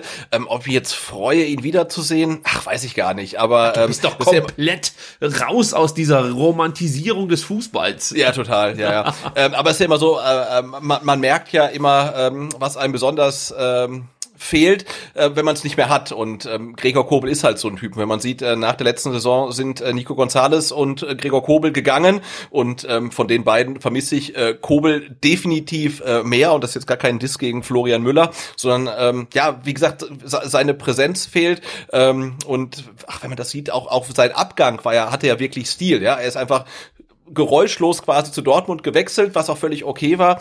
Ähm, und wenn man jetzt dann, wir hatten es ähm, ja schon besprochen, mit Orel Mangala zum Beispiel sieht oder auch erst in Dortmund mit, mit Haaland, dieses ganze Drumrum um Transfers, um Abgänger, dann sieht man mal, wie man es halt auch machen kann, nämlich so wie Gregor Kobel, einfach sagen, hey, äh, war eine schöne Zeit, aber ich entwickle mich jetzt weiter, ich bin raus und gehe nach Dortmund. Und in Dortmund sieht man halt auch, ja, dass er auch das Zeug halt hat, um bei einem Champions League Teilnehmer zu spielen. Und da kann man ihm auch gar nicht böse sein. Und ähm, er ist so ein Spieler, der geht vom VfB weg und er spielt dann woanders und trotzdem wünscht man ihm wirklich ähm, von Herzen alles Gute, weil er einfach ein cooler Typ war, ein toller Fußballer und ähm, ja, auch einfach alles richtig gemacht hat. Ja, du sagst es. Also ich erinnere da an das Interview nach dem ähm, letzten Spiel der vergangenen Saison gegen Bielefeld, als er einfach wirklich mit offenen Karten gespielt hat und da nicht irgendwelche Floskeln rausgehauen hat und man wird sehen und was weiß ich, sondern er hat da klipp und klar gesagt, ja, es ist natürlich für mich eine Riesenmöglichkeit und ich will das machen. Und ich habe auch das Gefühl gehabt, dass die meisten VfB-Fans komplett fein damit waren und das so akzeptieren konnten. Und ja, rein sportlich ist der Verlust natürlich groß. Andererseits ist es ja einfach normal, dass der VfB einen Torhüter mit dieser Qualität nicht halten kann. Und wenn man sieht, dass man 15 Millionen, glaube ich, für ihn bekommen hat, äh, das ist schon eine Stange Geld für einen ja. Torhüter. Also äh, da musst du eigentlich einschlagen. Und ja, wie gesagt, er, er wird uns fehlen. Er war nur zwei Jahre da, aber er hat hier ähm, große äh, Fußstapfen hinterlassen. Also ja, geiler Spieler. Und ich freue mich tatsächlich wenn ich ihn dann am Freitag wieder in Stuttgart sehe, hoffe natürlich, dass er vielleicht nur einen durchschnittlichen Tag hat ja, und nicht über sich hinaus wächst. Höchstens, ja. ja ich wünsche ihm keinen Fehler. Also ein Birki braucht er nicht machen, aber er muss jetzt nicht jeden äh, Unhaltbaren rauskratzen. Das brauche ich ja, jetzt auch nicht. Das wäre ja. gut. Kommen wir zu den Players to watch. Und Sebastian, hast du schon mal was von Erling Braut Horland gehört? Äh, ich habe den, glaube ich, mal irgendwie bei so einem Länderspiel gesehen. Aber erzähl mir was zu ihm, bitte. Spaß beiseite. Ich muss das mal sagen. Man äh, verbindet mit Dortmund immer ja extrem junge Spieler. Aber wenn man mal so schaut, wie alt die Vielspieler sind, ja, sieht man relativ schnell, dass bis auf Jude Bellingham und Erling Haaland keiner jünger ist als 23 Jahre. Das hat mich überrascht und äh, genau deshalb habe ich dann auch Haaland mit reingenommen äh, in die Player, Player to Watch, weil normalerweise nehme ich da jetzt nicht die offensichtlichen. Ja, klar, jeder kennt Haaland, aber jetzt ähm, aus aus Mangel an Möglichkeiten habe ich tatsächlich mich für Haaland entschieden. 21 Jahre alt und die erste Statistik ist echt schon beeindruckend. 83 Spiele für den BVB, 80 Tore, 21 Vorlagen. Also das ist komplett krank. Ja, wenn man sich überlegt, dass der ja hier als 19-Jähriger aufgeschlagen ist in Deutschland und du nicht das Gefühl hattest, dass der nur einen Tag Anlaufzeit braucht. Der hätte gleich ja. einen Hattrick äh, markiert in seinem ersten Spiel für den BVB und gefühlt danach auch äh, immer wieder doppelt getroffen. Es ist der Thomas Castanaras, kann man sagen, der Bundesliga. Stimmt. ähm, also das ist wirklich beeindruckend. Aber Sebastian, dieser unfassbar gute Stürmer, der gefühlt in jedem Spiel mehrfach trifft, ist jetzt seit vier Bundesliga-Partien torlos. Das ist schon die längste Serie dieser Art, oder das ist die längste äh, äh Serie dieser Art für ihn in der Bundesliga. Deswegen die Frage an dich, werden es fünf Spiele? Na klar, Na ja, klar, ich eben schon gesagt. Also ich bin hoffnungsloser Optimist jetzt im Saisonfinale. Der wird gegen VfB nicht treffen. Ja, also ich Er hat gegen VfB ja noch nie getroffen. Da, da wird sich nichts dran ändern.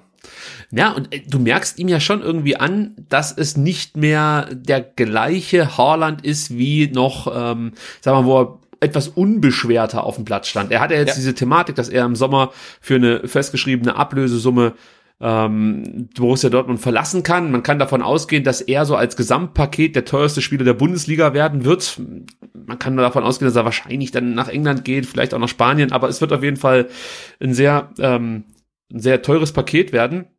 Und ja, ich habe irgendwie das Gefühl, dass er sich damit aktuell mehr beschäftigt als ähm, mit Fußballspielen.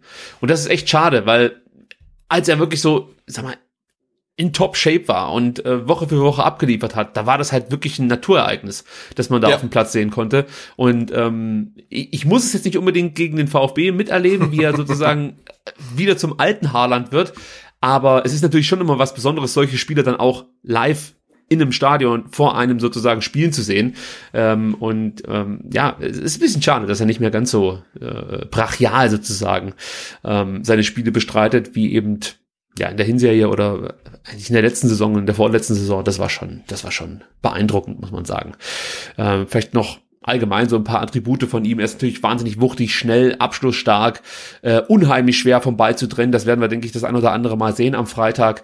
Ähm, dann ist mir aufgefallen, dass er sich natürlich auch noch weiterentwickelt, denn als er nach Dortmund kam, ähm, hatte er immer wieder so seine Problematiken im Kopfballspiel. Man mag es nicht glauben bei einem 1,94 großen Stürmer, aber es war so.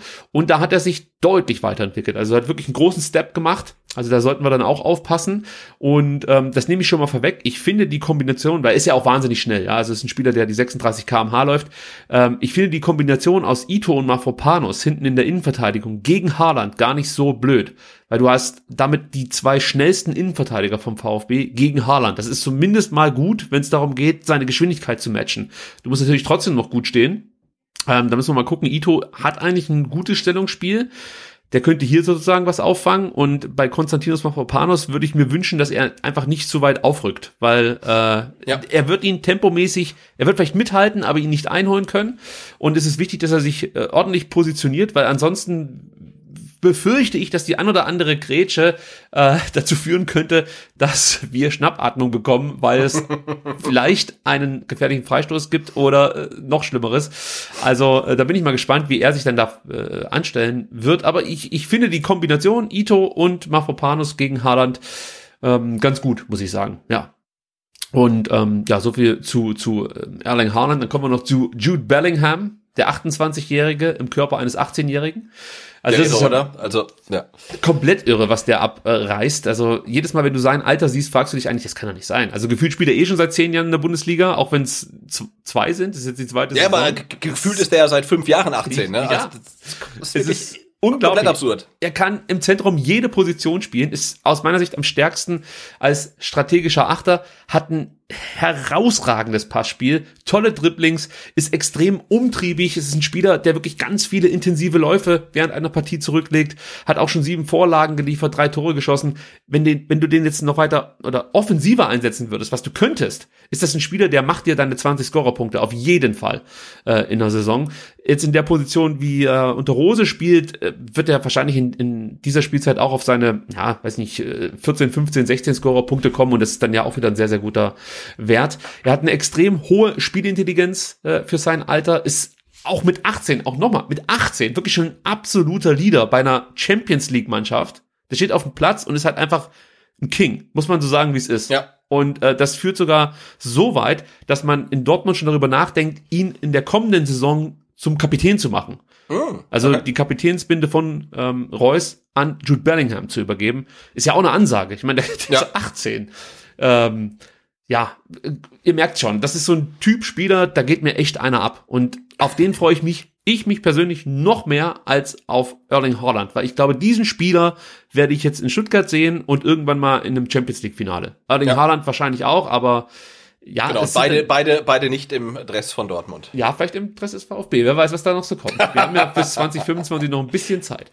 Ja, ähm, stimmt. nein, ähm, es ist halt einfach ein fantastischer Spieler und auch körperlich, das möchte ich auch noch erwähnen. Nochmal, er ist 18 und er ist schon so robust. Er hat die komplette Saison eigentlich durchgespielt, hatte einmal eine Gelbsperre und einmal leichte muskuläre Probleme. Da musste er aussetzen. Ansonsten, der, der zieht halt komplett durch, stand immer in der Startelf. Ich bin einfach wahnsinnig beeindruckt von diesem Spieler und bin gespannt, wie lange er noch beim BVB bleibt und wo er dann hingehen wird. Also ist für mich eine absolute Granate. Ich weiß nicht, ob ich das deutlich machen konnte.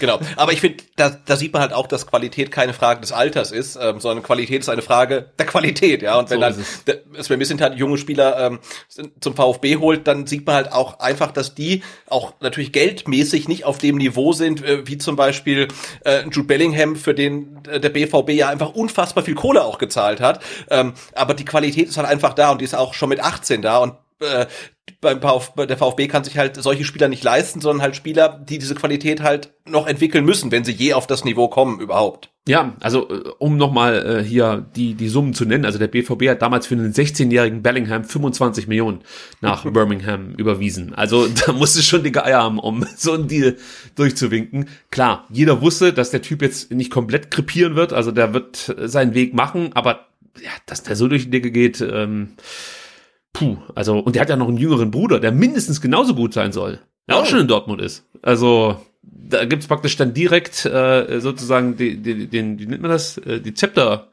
Übergabe, Ja, ja, also das wird cool.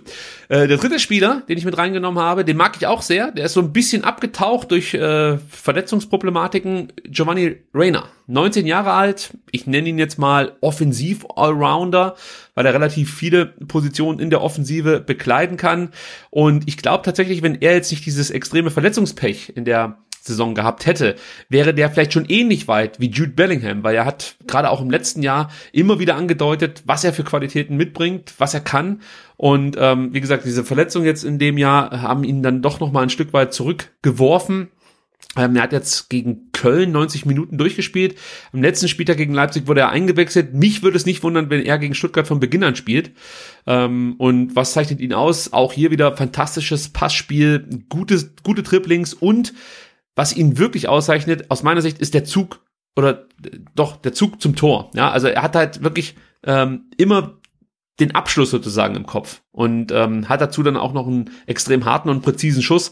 Also er kann dann auch Tore erzielen und da müssen wir auch wahnsinnig aufpassen, wenn der vom Flügel nach innen zieht und dann abschließt. Also das äh, wird auch eine interessante Aufgabe werden für unsere Abwehrspieler und für unseren Torhüter Flo Müller.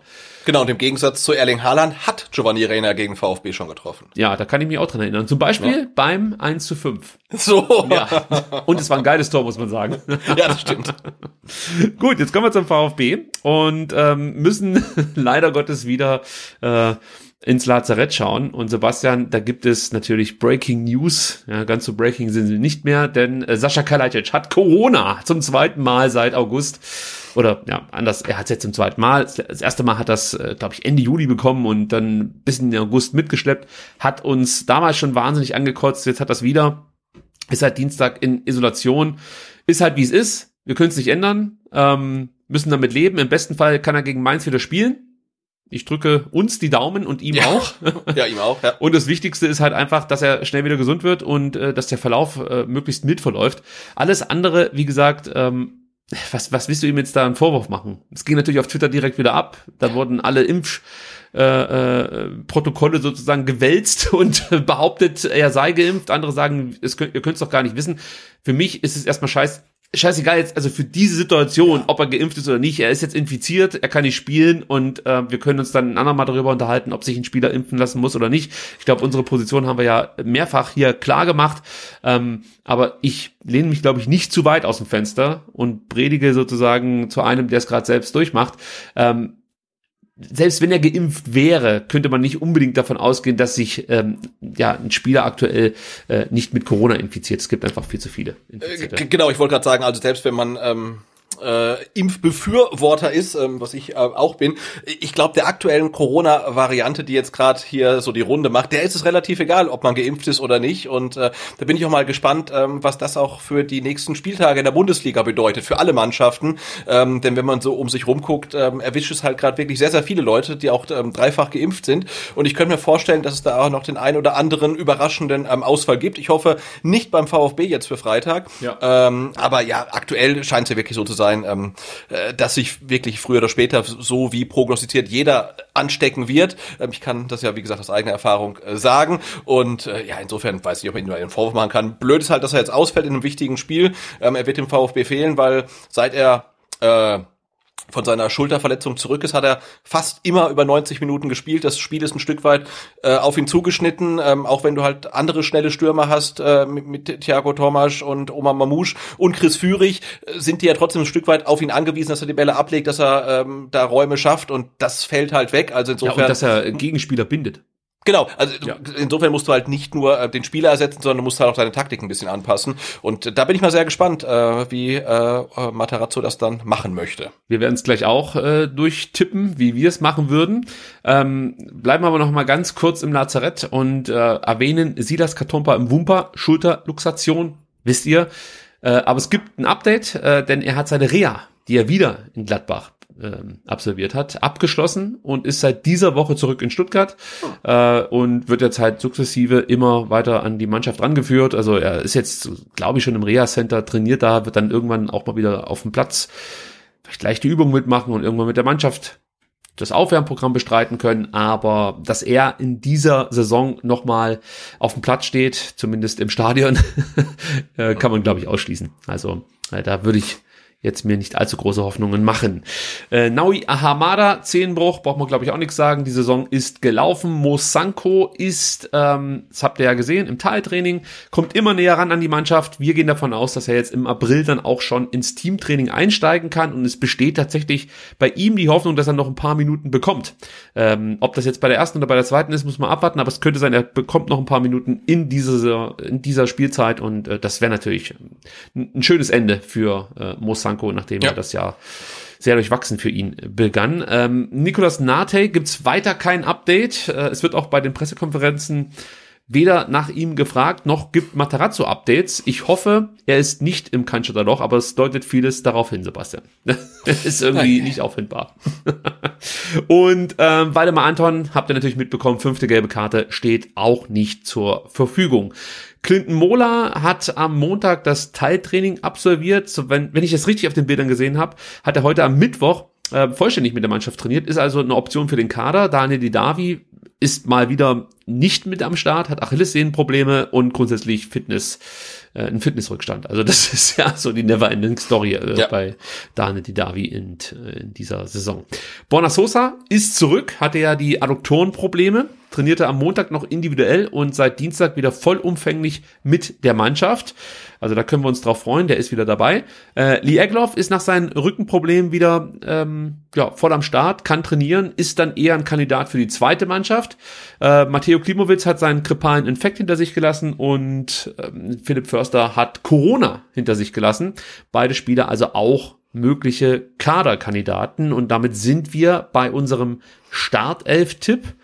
Und ich weiß gar nicht, wo ich jetzt hier Spannung erzeugen soll, denn eigentlich, so sehe ich es, stellt sich die Mannschaft von selbst auf, Sebastian. Äh, ja, ich wollte gerade sagen, eigentlich müssen wir nichts, nichts machen, weil äh, äh, Sosa kehrt zurück, dafür äh, rutscht Anton gelb gesperrt raus.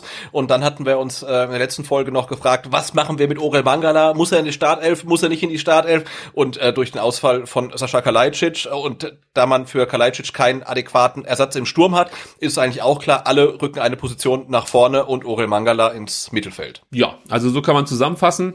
Es gibt natürlich noch ähm, theoretisch die Möglichkeit, dass du vorne mit zwei Stürmern spielst, also zum Beispiel Tomasch und Mamouche und dann im 4-4-2 spielst, wäre auch eine Option. Ich glaube es allerdings nicht, weil Mamouche durchaus auch diesen Wandspieler geben kann. Der interpretiert das natürlich komplett anders als ein Sascha Kalajdzic. Du kannst ihn auch nicht hoch anspielen, aber äh, er, er kann diese Rolle schon übernehmen ähm, ich weiß nur nicht, ob das gut ist, wenn er das über 90 Minuten machen muss, weil das wissen wir ja auch, der läuft sich da komplett wund, ja, und ist dann irgendwann auch nicht mehr ähm, effektiv genug. Und am Ende dann auch nicht effizient genug. Ähm, wobei das Problem hat er ja grundsätzlich. das war jetzt auch wieder fies. ja, aber ähm, ja, ist halt so, ja. Ja, ist so, genau. Äh, deswegen gab es ja auch schon äh, den einen oder anderen, der gesagt hat, nehmt doch mal den Castanaras mit in den Kader. Und ich sag dir, wie es ist, ich wäre nicht komplett verblüfft, wenn er im Kader stünde, denn die U19 spielt erst am Sonntag. Also ja. du könntest ihn sozusagen mitnehmen und wenn er nicht spielt, kann er immer noch für die U19 am äh, kommenden Sonntag spielen. Also warum nicht? Ich meine, er wechselt ja sowieso die meisten nicht ein, die auf der Bank sitzen. Und ob da jetzt noch einer rumsitzt, ist doch auch scheißegal. Nimm ihn halt mal mit. Äh, wird mit Sicherheit dann auch ein kleines, als Zeichen verstanden von Castanaras, dass äh, Matarazzo auf ihn setzt. Und ähm, klar, Castanaras hat noch genügend Baustellen, aber er hat was, was viele Stürmer beim VfB aktuell nicht haben, nämlich einen absoluten Torriecher. Also da lege ich mich fest, ob das jetzt U19 ist oder äh, von mir ist dann bei den Profis, das Gefühl, wo man stehen muss, um Tore zu erzielen, das kannst du nur schwer antrainieren. Also das hat der einfach. Der ist da, wo Gefahr entsteht. Du siehst den oft wirklich das ganze Spiel nicht, nur wenn Tore fallen, dann ist Casanaras da. Und das ist halt eine Qualität. Vielleicht kann man es irgendwie nutzen. Ich sag's ja. Ja, und ich meine, dass die, dass die U19-Spieler äh, offenbar so gut sind, dass sie ihre Qualitäten, die sie in der U19 zeigen, auch äh, in der Bundesliga zeigen können, ähm, hat ja Alexi TBD gezeigt. Also bei allen Defiziten, die er hat, ähm, das, wofür man ihn geholt hat, äh, das zeigt er halt auch wirklich auf höchstem Niveau. Diese Quirligkeit, ähm, diese ich nenne es mal Elfmeter-Gefahr. Also die bringt er auch in der, in, in der Bundesliga auf den Rasen. Vielleicht aktuell nur über 15, 20 Minuten, aber äh, das ist schon da. Also insofern würde es mich auch äh, nicht wundern, wenn wir den Namen von äh, Castanaras ähm, auf dem ähm, Spielberichtsbogen dann sehen. Du meinst äh, die Gravitationsfähigkeiten äh, von ja, genau, Alexi genau. TVD, der ganz schnell zu Boden sinkt äh, bei nur geringsten Berührungen irgendeines Spielers. Das muss noch nicht mal ein Gegenspieler sein. Ähm, dann lass uns noch kurz die Aufstellung einmal komplett runterbeten, so wie wir die Mannschaft ins Feld führen würden. Also Flo Müller steht im Tor. Pascal Stenzel, rechter Verteidiger, Mafropanos Ito bilden das Innenverteidigerpärchen, Borna Sosa auf links, Atakarasor als Sechser, keine Frage, Endo macht den etwas defensiveren Achter, Mangala den etwas offensiveren Achter. Im Zentrum, Zentrum im Sturm würden wir mit Omar Mamouche beginnen, äh, auf links dann mit Chris Führig, auf rechts Thiago Tomasch. Das so ist es. unsere Aufstellung. Okay, dann haben wir noch ein paar Rauschmeißer-Themen, die äh, wir ganz kurz ansprechen wollen. Zum einen hat die Sportbild heute vermeldet, dass Sven Mislintat Matthias Sammer vom VfB überzeugen wollte. Und zwar in der Funktion, ja, das wird nicht richtig aufgeklärt, entweder des Sportvorstands oder eben des Vorstandsvorsitzenden. Hängt natürlich damit zusammen, dass Thomas Hitzesberger den Verein ähm, ja, verlassen hat und das eben dann im Oktober angekündigt hat. Und ähm, ja, Sven Mislintat dachte sich offensichtlich, Mensch, den Matthias Sammer, den kenne ich gut, wir verstehen uns gut, wir sprechen dieselbe Sprache, nämlich Fußball. Und ähm, warum nicht versuchen, Matthias Sammer, der ja eine Vergangenheit, Vergangenheit hat hier beim VfB als Spieler und als Trainer vom VfB zu überzeugen? Das ist ihm aber nicht gelungen, denn Matthias Sammer ähm, möchte sich, glaube ich, das aktuelle Tagesgeschäft in der Bundesliga einfach so ein Stück weit ersparen. Hat ja auch ähm, ja bei den Bayern als äh, Sportvorstand gearbeitet, dann das Amt niedergelegt aufgrund von gesundheitlichen Problemen. Ich glaube, da muss man auch gar nicht drauf eingehen, warum, weshalb, ja. ist bekannt und wenn nicht, dann kann man es rausfinden.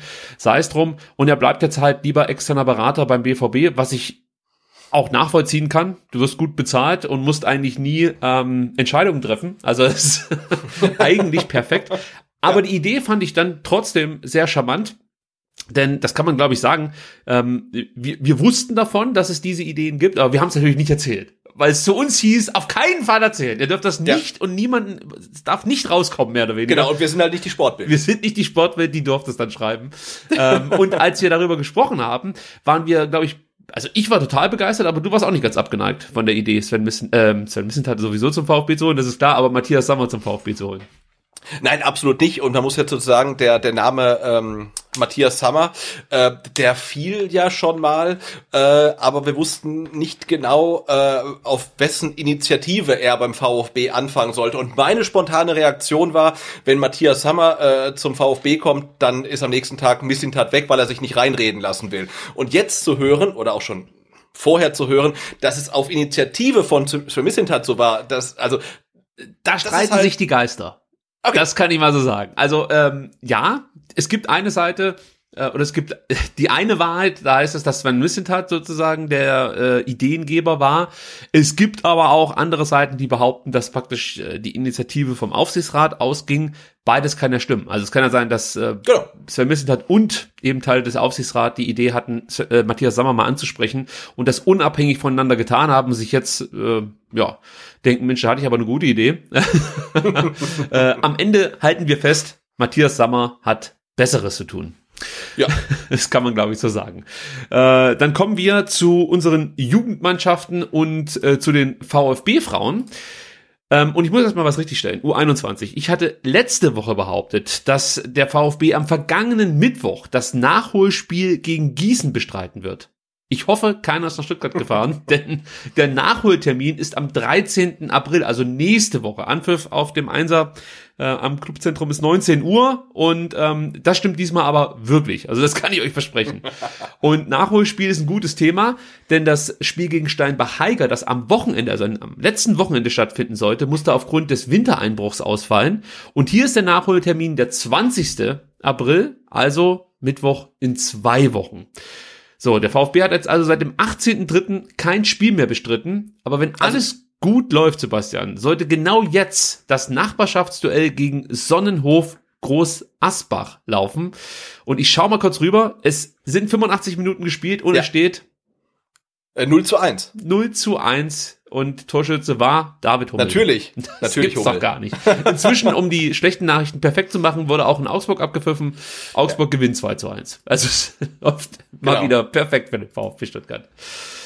Es ist ziemlich scheiße. Also die sollten dieses Spiel gegen Groß Asbach nicht verlieren. Ähm, aber ich weiß nicht, ob sie das noch gebogen bekommen. Ich, ich schau mal, ob man hier noch eine Aufstellung sieht. Hast du irgendwie eine Aufstellung mitbekommen? Ob es da irgendwelche. Äh, nee, nee, tatsächlich. Doch, natürlich. Ähm, Matteo Klimowitz ähm, hat von Anfang an gespielt. Ja, ich sehe es gerade. Klimowitz mit dabei, Laubheimer mit am Start von der U19. Ich glaube, Raul Paula auch, oder? Äh, Kudala sehe ich jetzt hier. Habe ich hier noch eine Ersatzbank? Ähm, Hoppe, Notnagel. Nee, das ist die Aufstellung. Nee, Ersatzbank kriege krieg ich ja über den Kicker nicht geliefert. Ähm, ja, sehr ärgerlich. Mann, Mann, Mann, Mann, Mann, das kotzt mich schon wieder an. Wie sieht's denn jetzt da tabellarisch aus?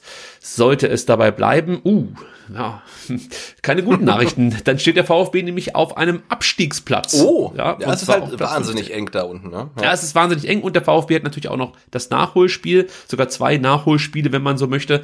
Ähm, aber äh, ja, also bestenfalls kann man natürlich dann nochmal einen großen Sprung machen, weg von den Abstiegsrängen. Aber ich, ich sag's nochmal, das Spiel gegen Sonnenhof Groß Asbach darfst du eigentlich nicht verlieren, zumal es ein Heimspiel ist, aber es sieht aktuell nicht gut aus. Gucken wir noch ganz kurz, kommendes Wochenende haben sie spielfrei. Okay. Und das nächste Spiel ist dann tatsächlich am 13.04., also am Mittwoch gegen Gießen, dann am 16.04. gegen Frankfurt. Auch so ein Abstiegsknaller, sage ich jetzt mal. Dann kommt das Nachholspiel oder das, ja doch, das Nachholspiel gegen Steinbach-Heiger. Puh, also puh, das wird eine enge Kiste. Aber das haben wir, glaube ich, hier schon die ganze Zeit gesagt, dass das nicht besonders einfach ja. wird für Frank Fahrenhorst. Gut, kommen wir zu den VfB-Frauen. Da geht's auch relativ schnell, denn auch die Frauen vom VfB über Türkheim konnten am Wochenende nicht spielen. Auch hier sorgte der Wintereinbruch für eine Spielabsage. Ähm, eigentlich stand ein Auswärtsspiel beim Tabellenzweiten in Alberweiler an, kam nicht zustande. Und es war übrigens auch nicht die einzige Partie, die am vergangenen Wochenende bei den äh, Damen der Frauenregionalliga Süd Staffel 2 ins ja, Wasser fiel, ich weiß gesagt, aber es war ja dann doch eher der Schnee. Schnee ja. äh, es fand nämlich nur ein Spiel von vier geplanten Spielen statt. Also da war nicht viel los. Ja, die sollten sich mal Rasenheizung anschauen. Ich habe echt mal die Loser. ähm, ähm, hoffentlich hat man dir das Augenzwinkern verstanden. Am kommenden Wochenende haben äh, die Frauen wie auch die U21 spielfrei. Und das nächste Spiel äh, findet dann am 24.04. in Frauenbiburg statt. Und da geht's dann sozusagen weiter im Abstiegskampf ähm, der Obertürkheimerinnen. Äh, ich hoffe jetzt, dass ich alles richtig zusammenbekommen habe. Ich habe mir zumindest Mühe gegeben. Ja, und dann bleibt nur noch die U19. Und die hat gespielt, Sebastian. Und zwar, also top, muss man sagen. Ja. Und das trotz Schneefalls. Möglich macht es die Rasenheizung auf dem Einser. Könnt ihr mal sehen, was so möglich ist mit so einer Rasenheizung. Ja, Genau, die U19 ist halt nach kurzer äh, Durststrecke wieder in der Spur, ne? Ja, absolut. Also 6-1 gegen Ingolstadt mit wunderschönen Toren. Also es werden natürlich jetzt vor allem ähm, ja das Tor von Castanaras und von Raul Paula gehypt, aber die anderen waren auch richtig cool, muss man dazu sagen. Wobei man dazu sagen muss, Raul Paula hat drei geschossen. äh, ich, ich meine, das letzte in der 61. was er geschossen hat, das äh, wurde nochmal extrem gehypt. Und bei Castanaras meine ich ähm, den, ja, ich sag mal, direkt verwandelt, äh, die direkte Ablage nach einem Eckball, so ist es ja richtig gesagt. Die Hitzkopie, so könnte man es auch nennen. Ja. Ja, ähm, also schaut euch da mal die Tore an, lohnt sich definitiv. Und Casanaras muss man auch noch erwähnen, ähm, jetzt in 10 von 17 Spielen mit mindestens zwei Scorerpunkten. Das ist schon puh, Ja, ist ja mehr als äh, solide. stark, ja.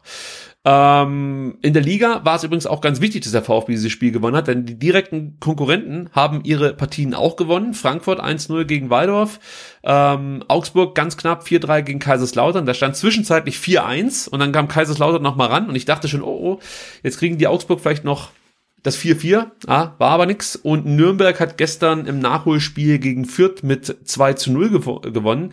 Und das führt dazu, Sebastian, dass du jetzt wirklich vier Mannschaften hast, ähm, und zwar Stuttgart, Augsburg, Nürnberg und Frankfurt, die wirklich ganz eng beieinander sind. Ähm, Stuttgart 38 Punkte, Augsburg und Nürnberg 37 Punkte und Frankfurt 36 Punkte. Und es sind ja nur noch drei Spieltage. Also das ist wirklich ein Ja. richtig spannender Meisterschaftskampf. Und äh, der nächste Spieltag äh, findet jetzt am kommenden Wochenende statt. Und da gibt's wirklich dann auch wieder interessante Duelle. Alle, ich sage jetzt mal, Meisterschaftskandidaten spielen auswärts, das können wir festhalten. Und alle haben äh, hö- höchst interessante Aufgaben. Ähm, Frankfurt gegen Ingolstadt. Ich denke mal, das ist lösbar. Nürnberg spielt in Mainz. Die Mainzer sind Fünfter. Und ja, haben eigentlich auch eine gute U19, also da könnte es äh, knapp werden für Nürnberg. Augsburg spielt in Stuttgart gegen die Kickers, die gegen die Bayern U19 5 zu 1 gewonnen haben. Ähm, also die sind gut drauf aktuell. Und der VfB Stuttgart fährt nach Unterhaching und muss da, ja, möglichst siegen. Aber auch Unterhaching wird nicht leicht. Das kann man schon Ja. mal vorwegschicken. Genau, und die VfB U19 hat halt noch den Vorteil äh, bei diesem knappen Tableau, dass sie das mit Abstand beste Torverhältnis haben. Also das könnte am Ende vielleicht sogar entscheidend sein, weil ja, punktemäßig ist man nur einen Punkt vor, ähm, aber mit plus 35, ich meine 50 zu 15 Torverhältnis, das ist halt schon ein Brett, also richtig gut. Und ich sehe gerade, äh, nee, äh, Frankfurt hat auch drei Niederlagen. Ich wollte sagen, ähm, man ist auf Platz eins, aber die Mannschaft mit den meisten Niederlagen von den äh, Vieren da oben, aber nee, ich sehe gerade, Nürnberg hat auch schon vier Niederlagen. Ich Ja, habe Quatsch ja. erzählt, ja. Aber Augsburg nur zwei, ja. Ja, die haben tatsächlich selten verloren. Ähm, ja, aber beeindruckend, was äh, die U19 da so Woche für Woche an sportlichen Leistungen zeigt. Also das beeindruckt mich schon nachhaltig, muss ich sagen. Da kann man Bestnoten für verteilen, oder? Ah, herrlich, Sebastian. Da hätte ich fast noch mal mein Jingle hier eingespielt. Also das mache ich jetzt bitte für dich. Weil er mir so gut gefällt. Also für die Bestnoten und die Überleitung, denn wir müssen noch ganz kurz den Skandal schlechthin der vergangenen Stunden, muss ich sagen, hier thematisieren. Wir haben uns kurz überlegt, ob wir einen Brennpunkt machen. Dachten uns dann aber, nee, das reicht noch äh, bis Mittwoch beziehungsweise Donnerstag. es geht um die Kolping-Schulen, Sebastian. Die Kolping-Schulen ähm, sind sogenannte Elite-Schule oder ist eine sogenannte Elite-Schule des Fußballs, mit der der VfB seit 2017 eine Zusammenarbeit pflegt. Davor bestand ja so eine Kooperation mit mehreren staatlichen Schulen und der damalige VfB-Präsident Wolfgang Dietrich ähm, wollte dann diesen Wechsel unbedingt durchführen, weil er sich einfach von diesem Privat oder von dieser Privatschule eine höhere Flexibilität erhofft hat und die wahrscheinlich auch bekommt. Also das würde mich jetzt nicht wundern. Und jetzt gibt's folgenden Skandal. Es wurde nämlich eine Beschwerde bei der Schulaufsicht eingereicht. Und zwar geht es um Unregelmäßigkeiten hinsichtlich der Notengebung. Jetzt, jetzt prüft das Regierungspräsidium Stuttgart, was da schiefgelaufen sein soll. Ähm, es gibt auch so ein paar Anhaltspunkte, die wir vielleicht mal ganz kurz zusammentragen kann. Ähm, also ein ehemaliger Sportlehrer der Kolping-Schule, der sich gegen eine Abmahnung vor dem Stuttgarter Arbeitsgericht aktuell wehrt, behauptete bei einem Gütetermin, dass man ähm, ja ihn loswerden wolle, weil, und jetzt kommt es, er bei der Bewertung der VfB-Schüler ähm, ich sage jetzt mal, auf Einhaltung der Notengebung pocht. Was bedeutet das? Er behauptet, er hätte VfB-Spieler beim Sportunterricht benoten sollen, die er eigentlich noch nie unterrichtet habe. So kann man es, glaube ich, zusammenfassen, oder? Also die, Äh, die ja, hätten wohl nie genau. am Sportunterricht teilgenommen. Er sollte jetzt aber Noten vergeben. Ähm, man kann es auch kurz zusammenfassen. An der Schule sollen VfB-Spieler Bestnoten bekommen haben, ohne am Sportunterricht teilgenommen zu haben. Das ist der Vorwurf, der im Raum steht. Richtig? Genau, und also so habe ich es auch rausgelesen oder ähm, andersrum, ähm, eventuell ähm, haben äh, ja NLZ äh, Sportler vom VfB in der Schule im Fach Sport, muss man dazu sagen, ähm, gute Noten bekommen, obwohl sie die in der Schule äh, nicht rechtfertigen konnte oder haben jedenfalls keinen Leistungsnachweis ähm, abgelegt. Ja. Ja, Also- also das ist natürlich eine Sache, die die geht nicht. Also natürlich mussten.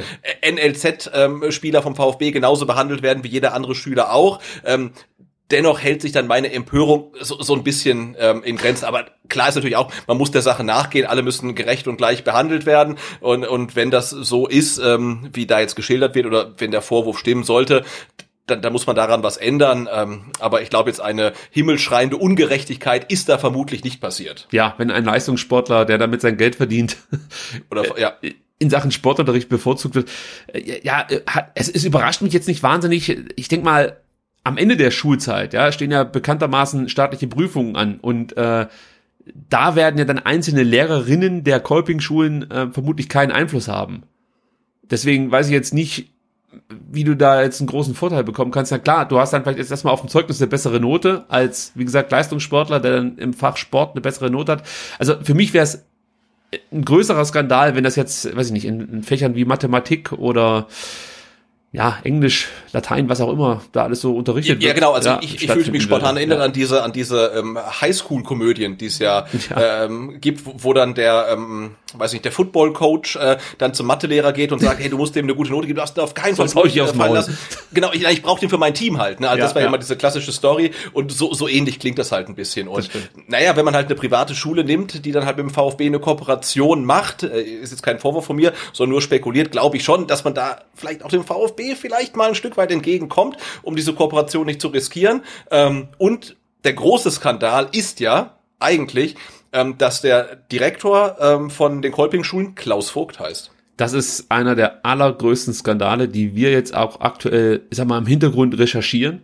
Das wird unsere erste Investigativstory. Wir Ja. haben vorhin schon so ein paar Infos ausgetauscht. Wir wissen, dass es ähm, im Internet von diesem Klaus Vogt merkwürdigerweise nur Bilder gibt, ähm, ja, hinter so einem Zaun. Ähm, oder er sieht manchmal merkwürdig ähm, verkleidet aus, sage ich jetzt mal. Also ich Ja. glaube, wir sind da was ganz Großem auf der Spur. Nee, was Genau, ich jetzt dass, die nochmal... Kolping, dass die Kolping-Schulen den Klaus Vogt dann mit K schreiben, das ist halt auch nur ein ganz, ganz billiges Ablenkungsmanöver. Ja, und, und Vogt mit W. Also, oder mit F. Mit F müsste man es dann wahrscheinlich schreiben. Vogt wäre auch gut. Nee, ähm, ich wollte noch ganz kurz äh, mal so als, als äh, äh, Punkt mit reinwerfen, welche Rolle eigentlich Corona da in den letzten Monaten vielleicht auch gespielt haben könnte. Denn also bei meiner Tochter ist es jetzt so gewesen, dass sie an der Schule selbst keinen Sportunterricht hatten über ganz, ganz äh, einen langen Zeitraum. Also auch als dann wieder Präsenzunterricht stattfand, gab es immer noch keinen Sportunterricht. Weiß nicht, ob es damit irgendwie zusammenhängen könnte, aber ich vermute jetzt einfach mal, dass sich da auch andere schon drüber Gedanken gemacht haben. Könnte ich mir auch vorstellen, ja.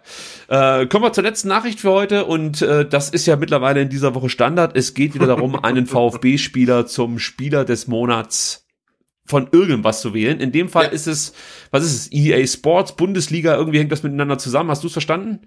Äh, Irgendwie ist das EA Sports gesponsert nur, oder? Es geht um den Player of the Month in der Bundesliga. Ja, der, der, der, der, der, Potem, ne? Okay. Player of the Month. Ja. Also, Month.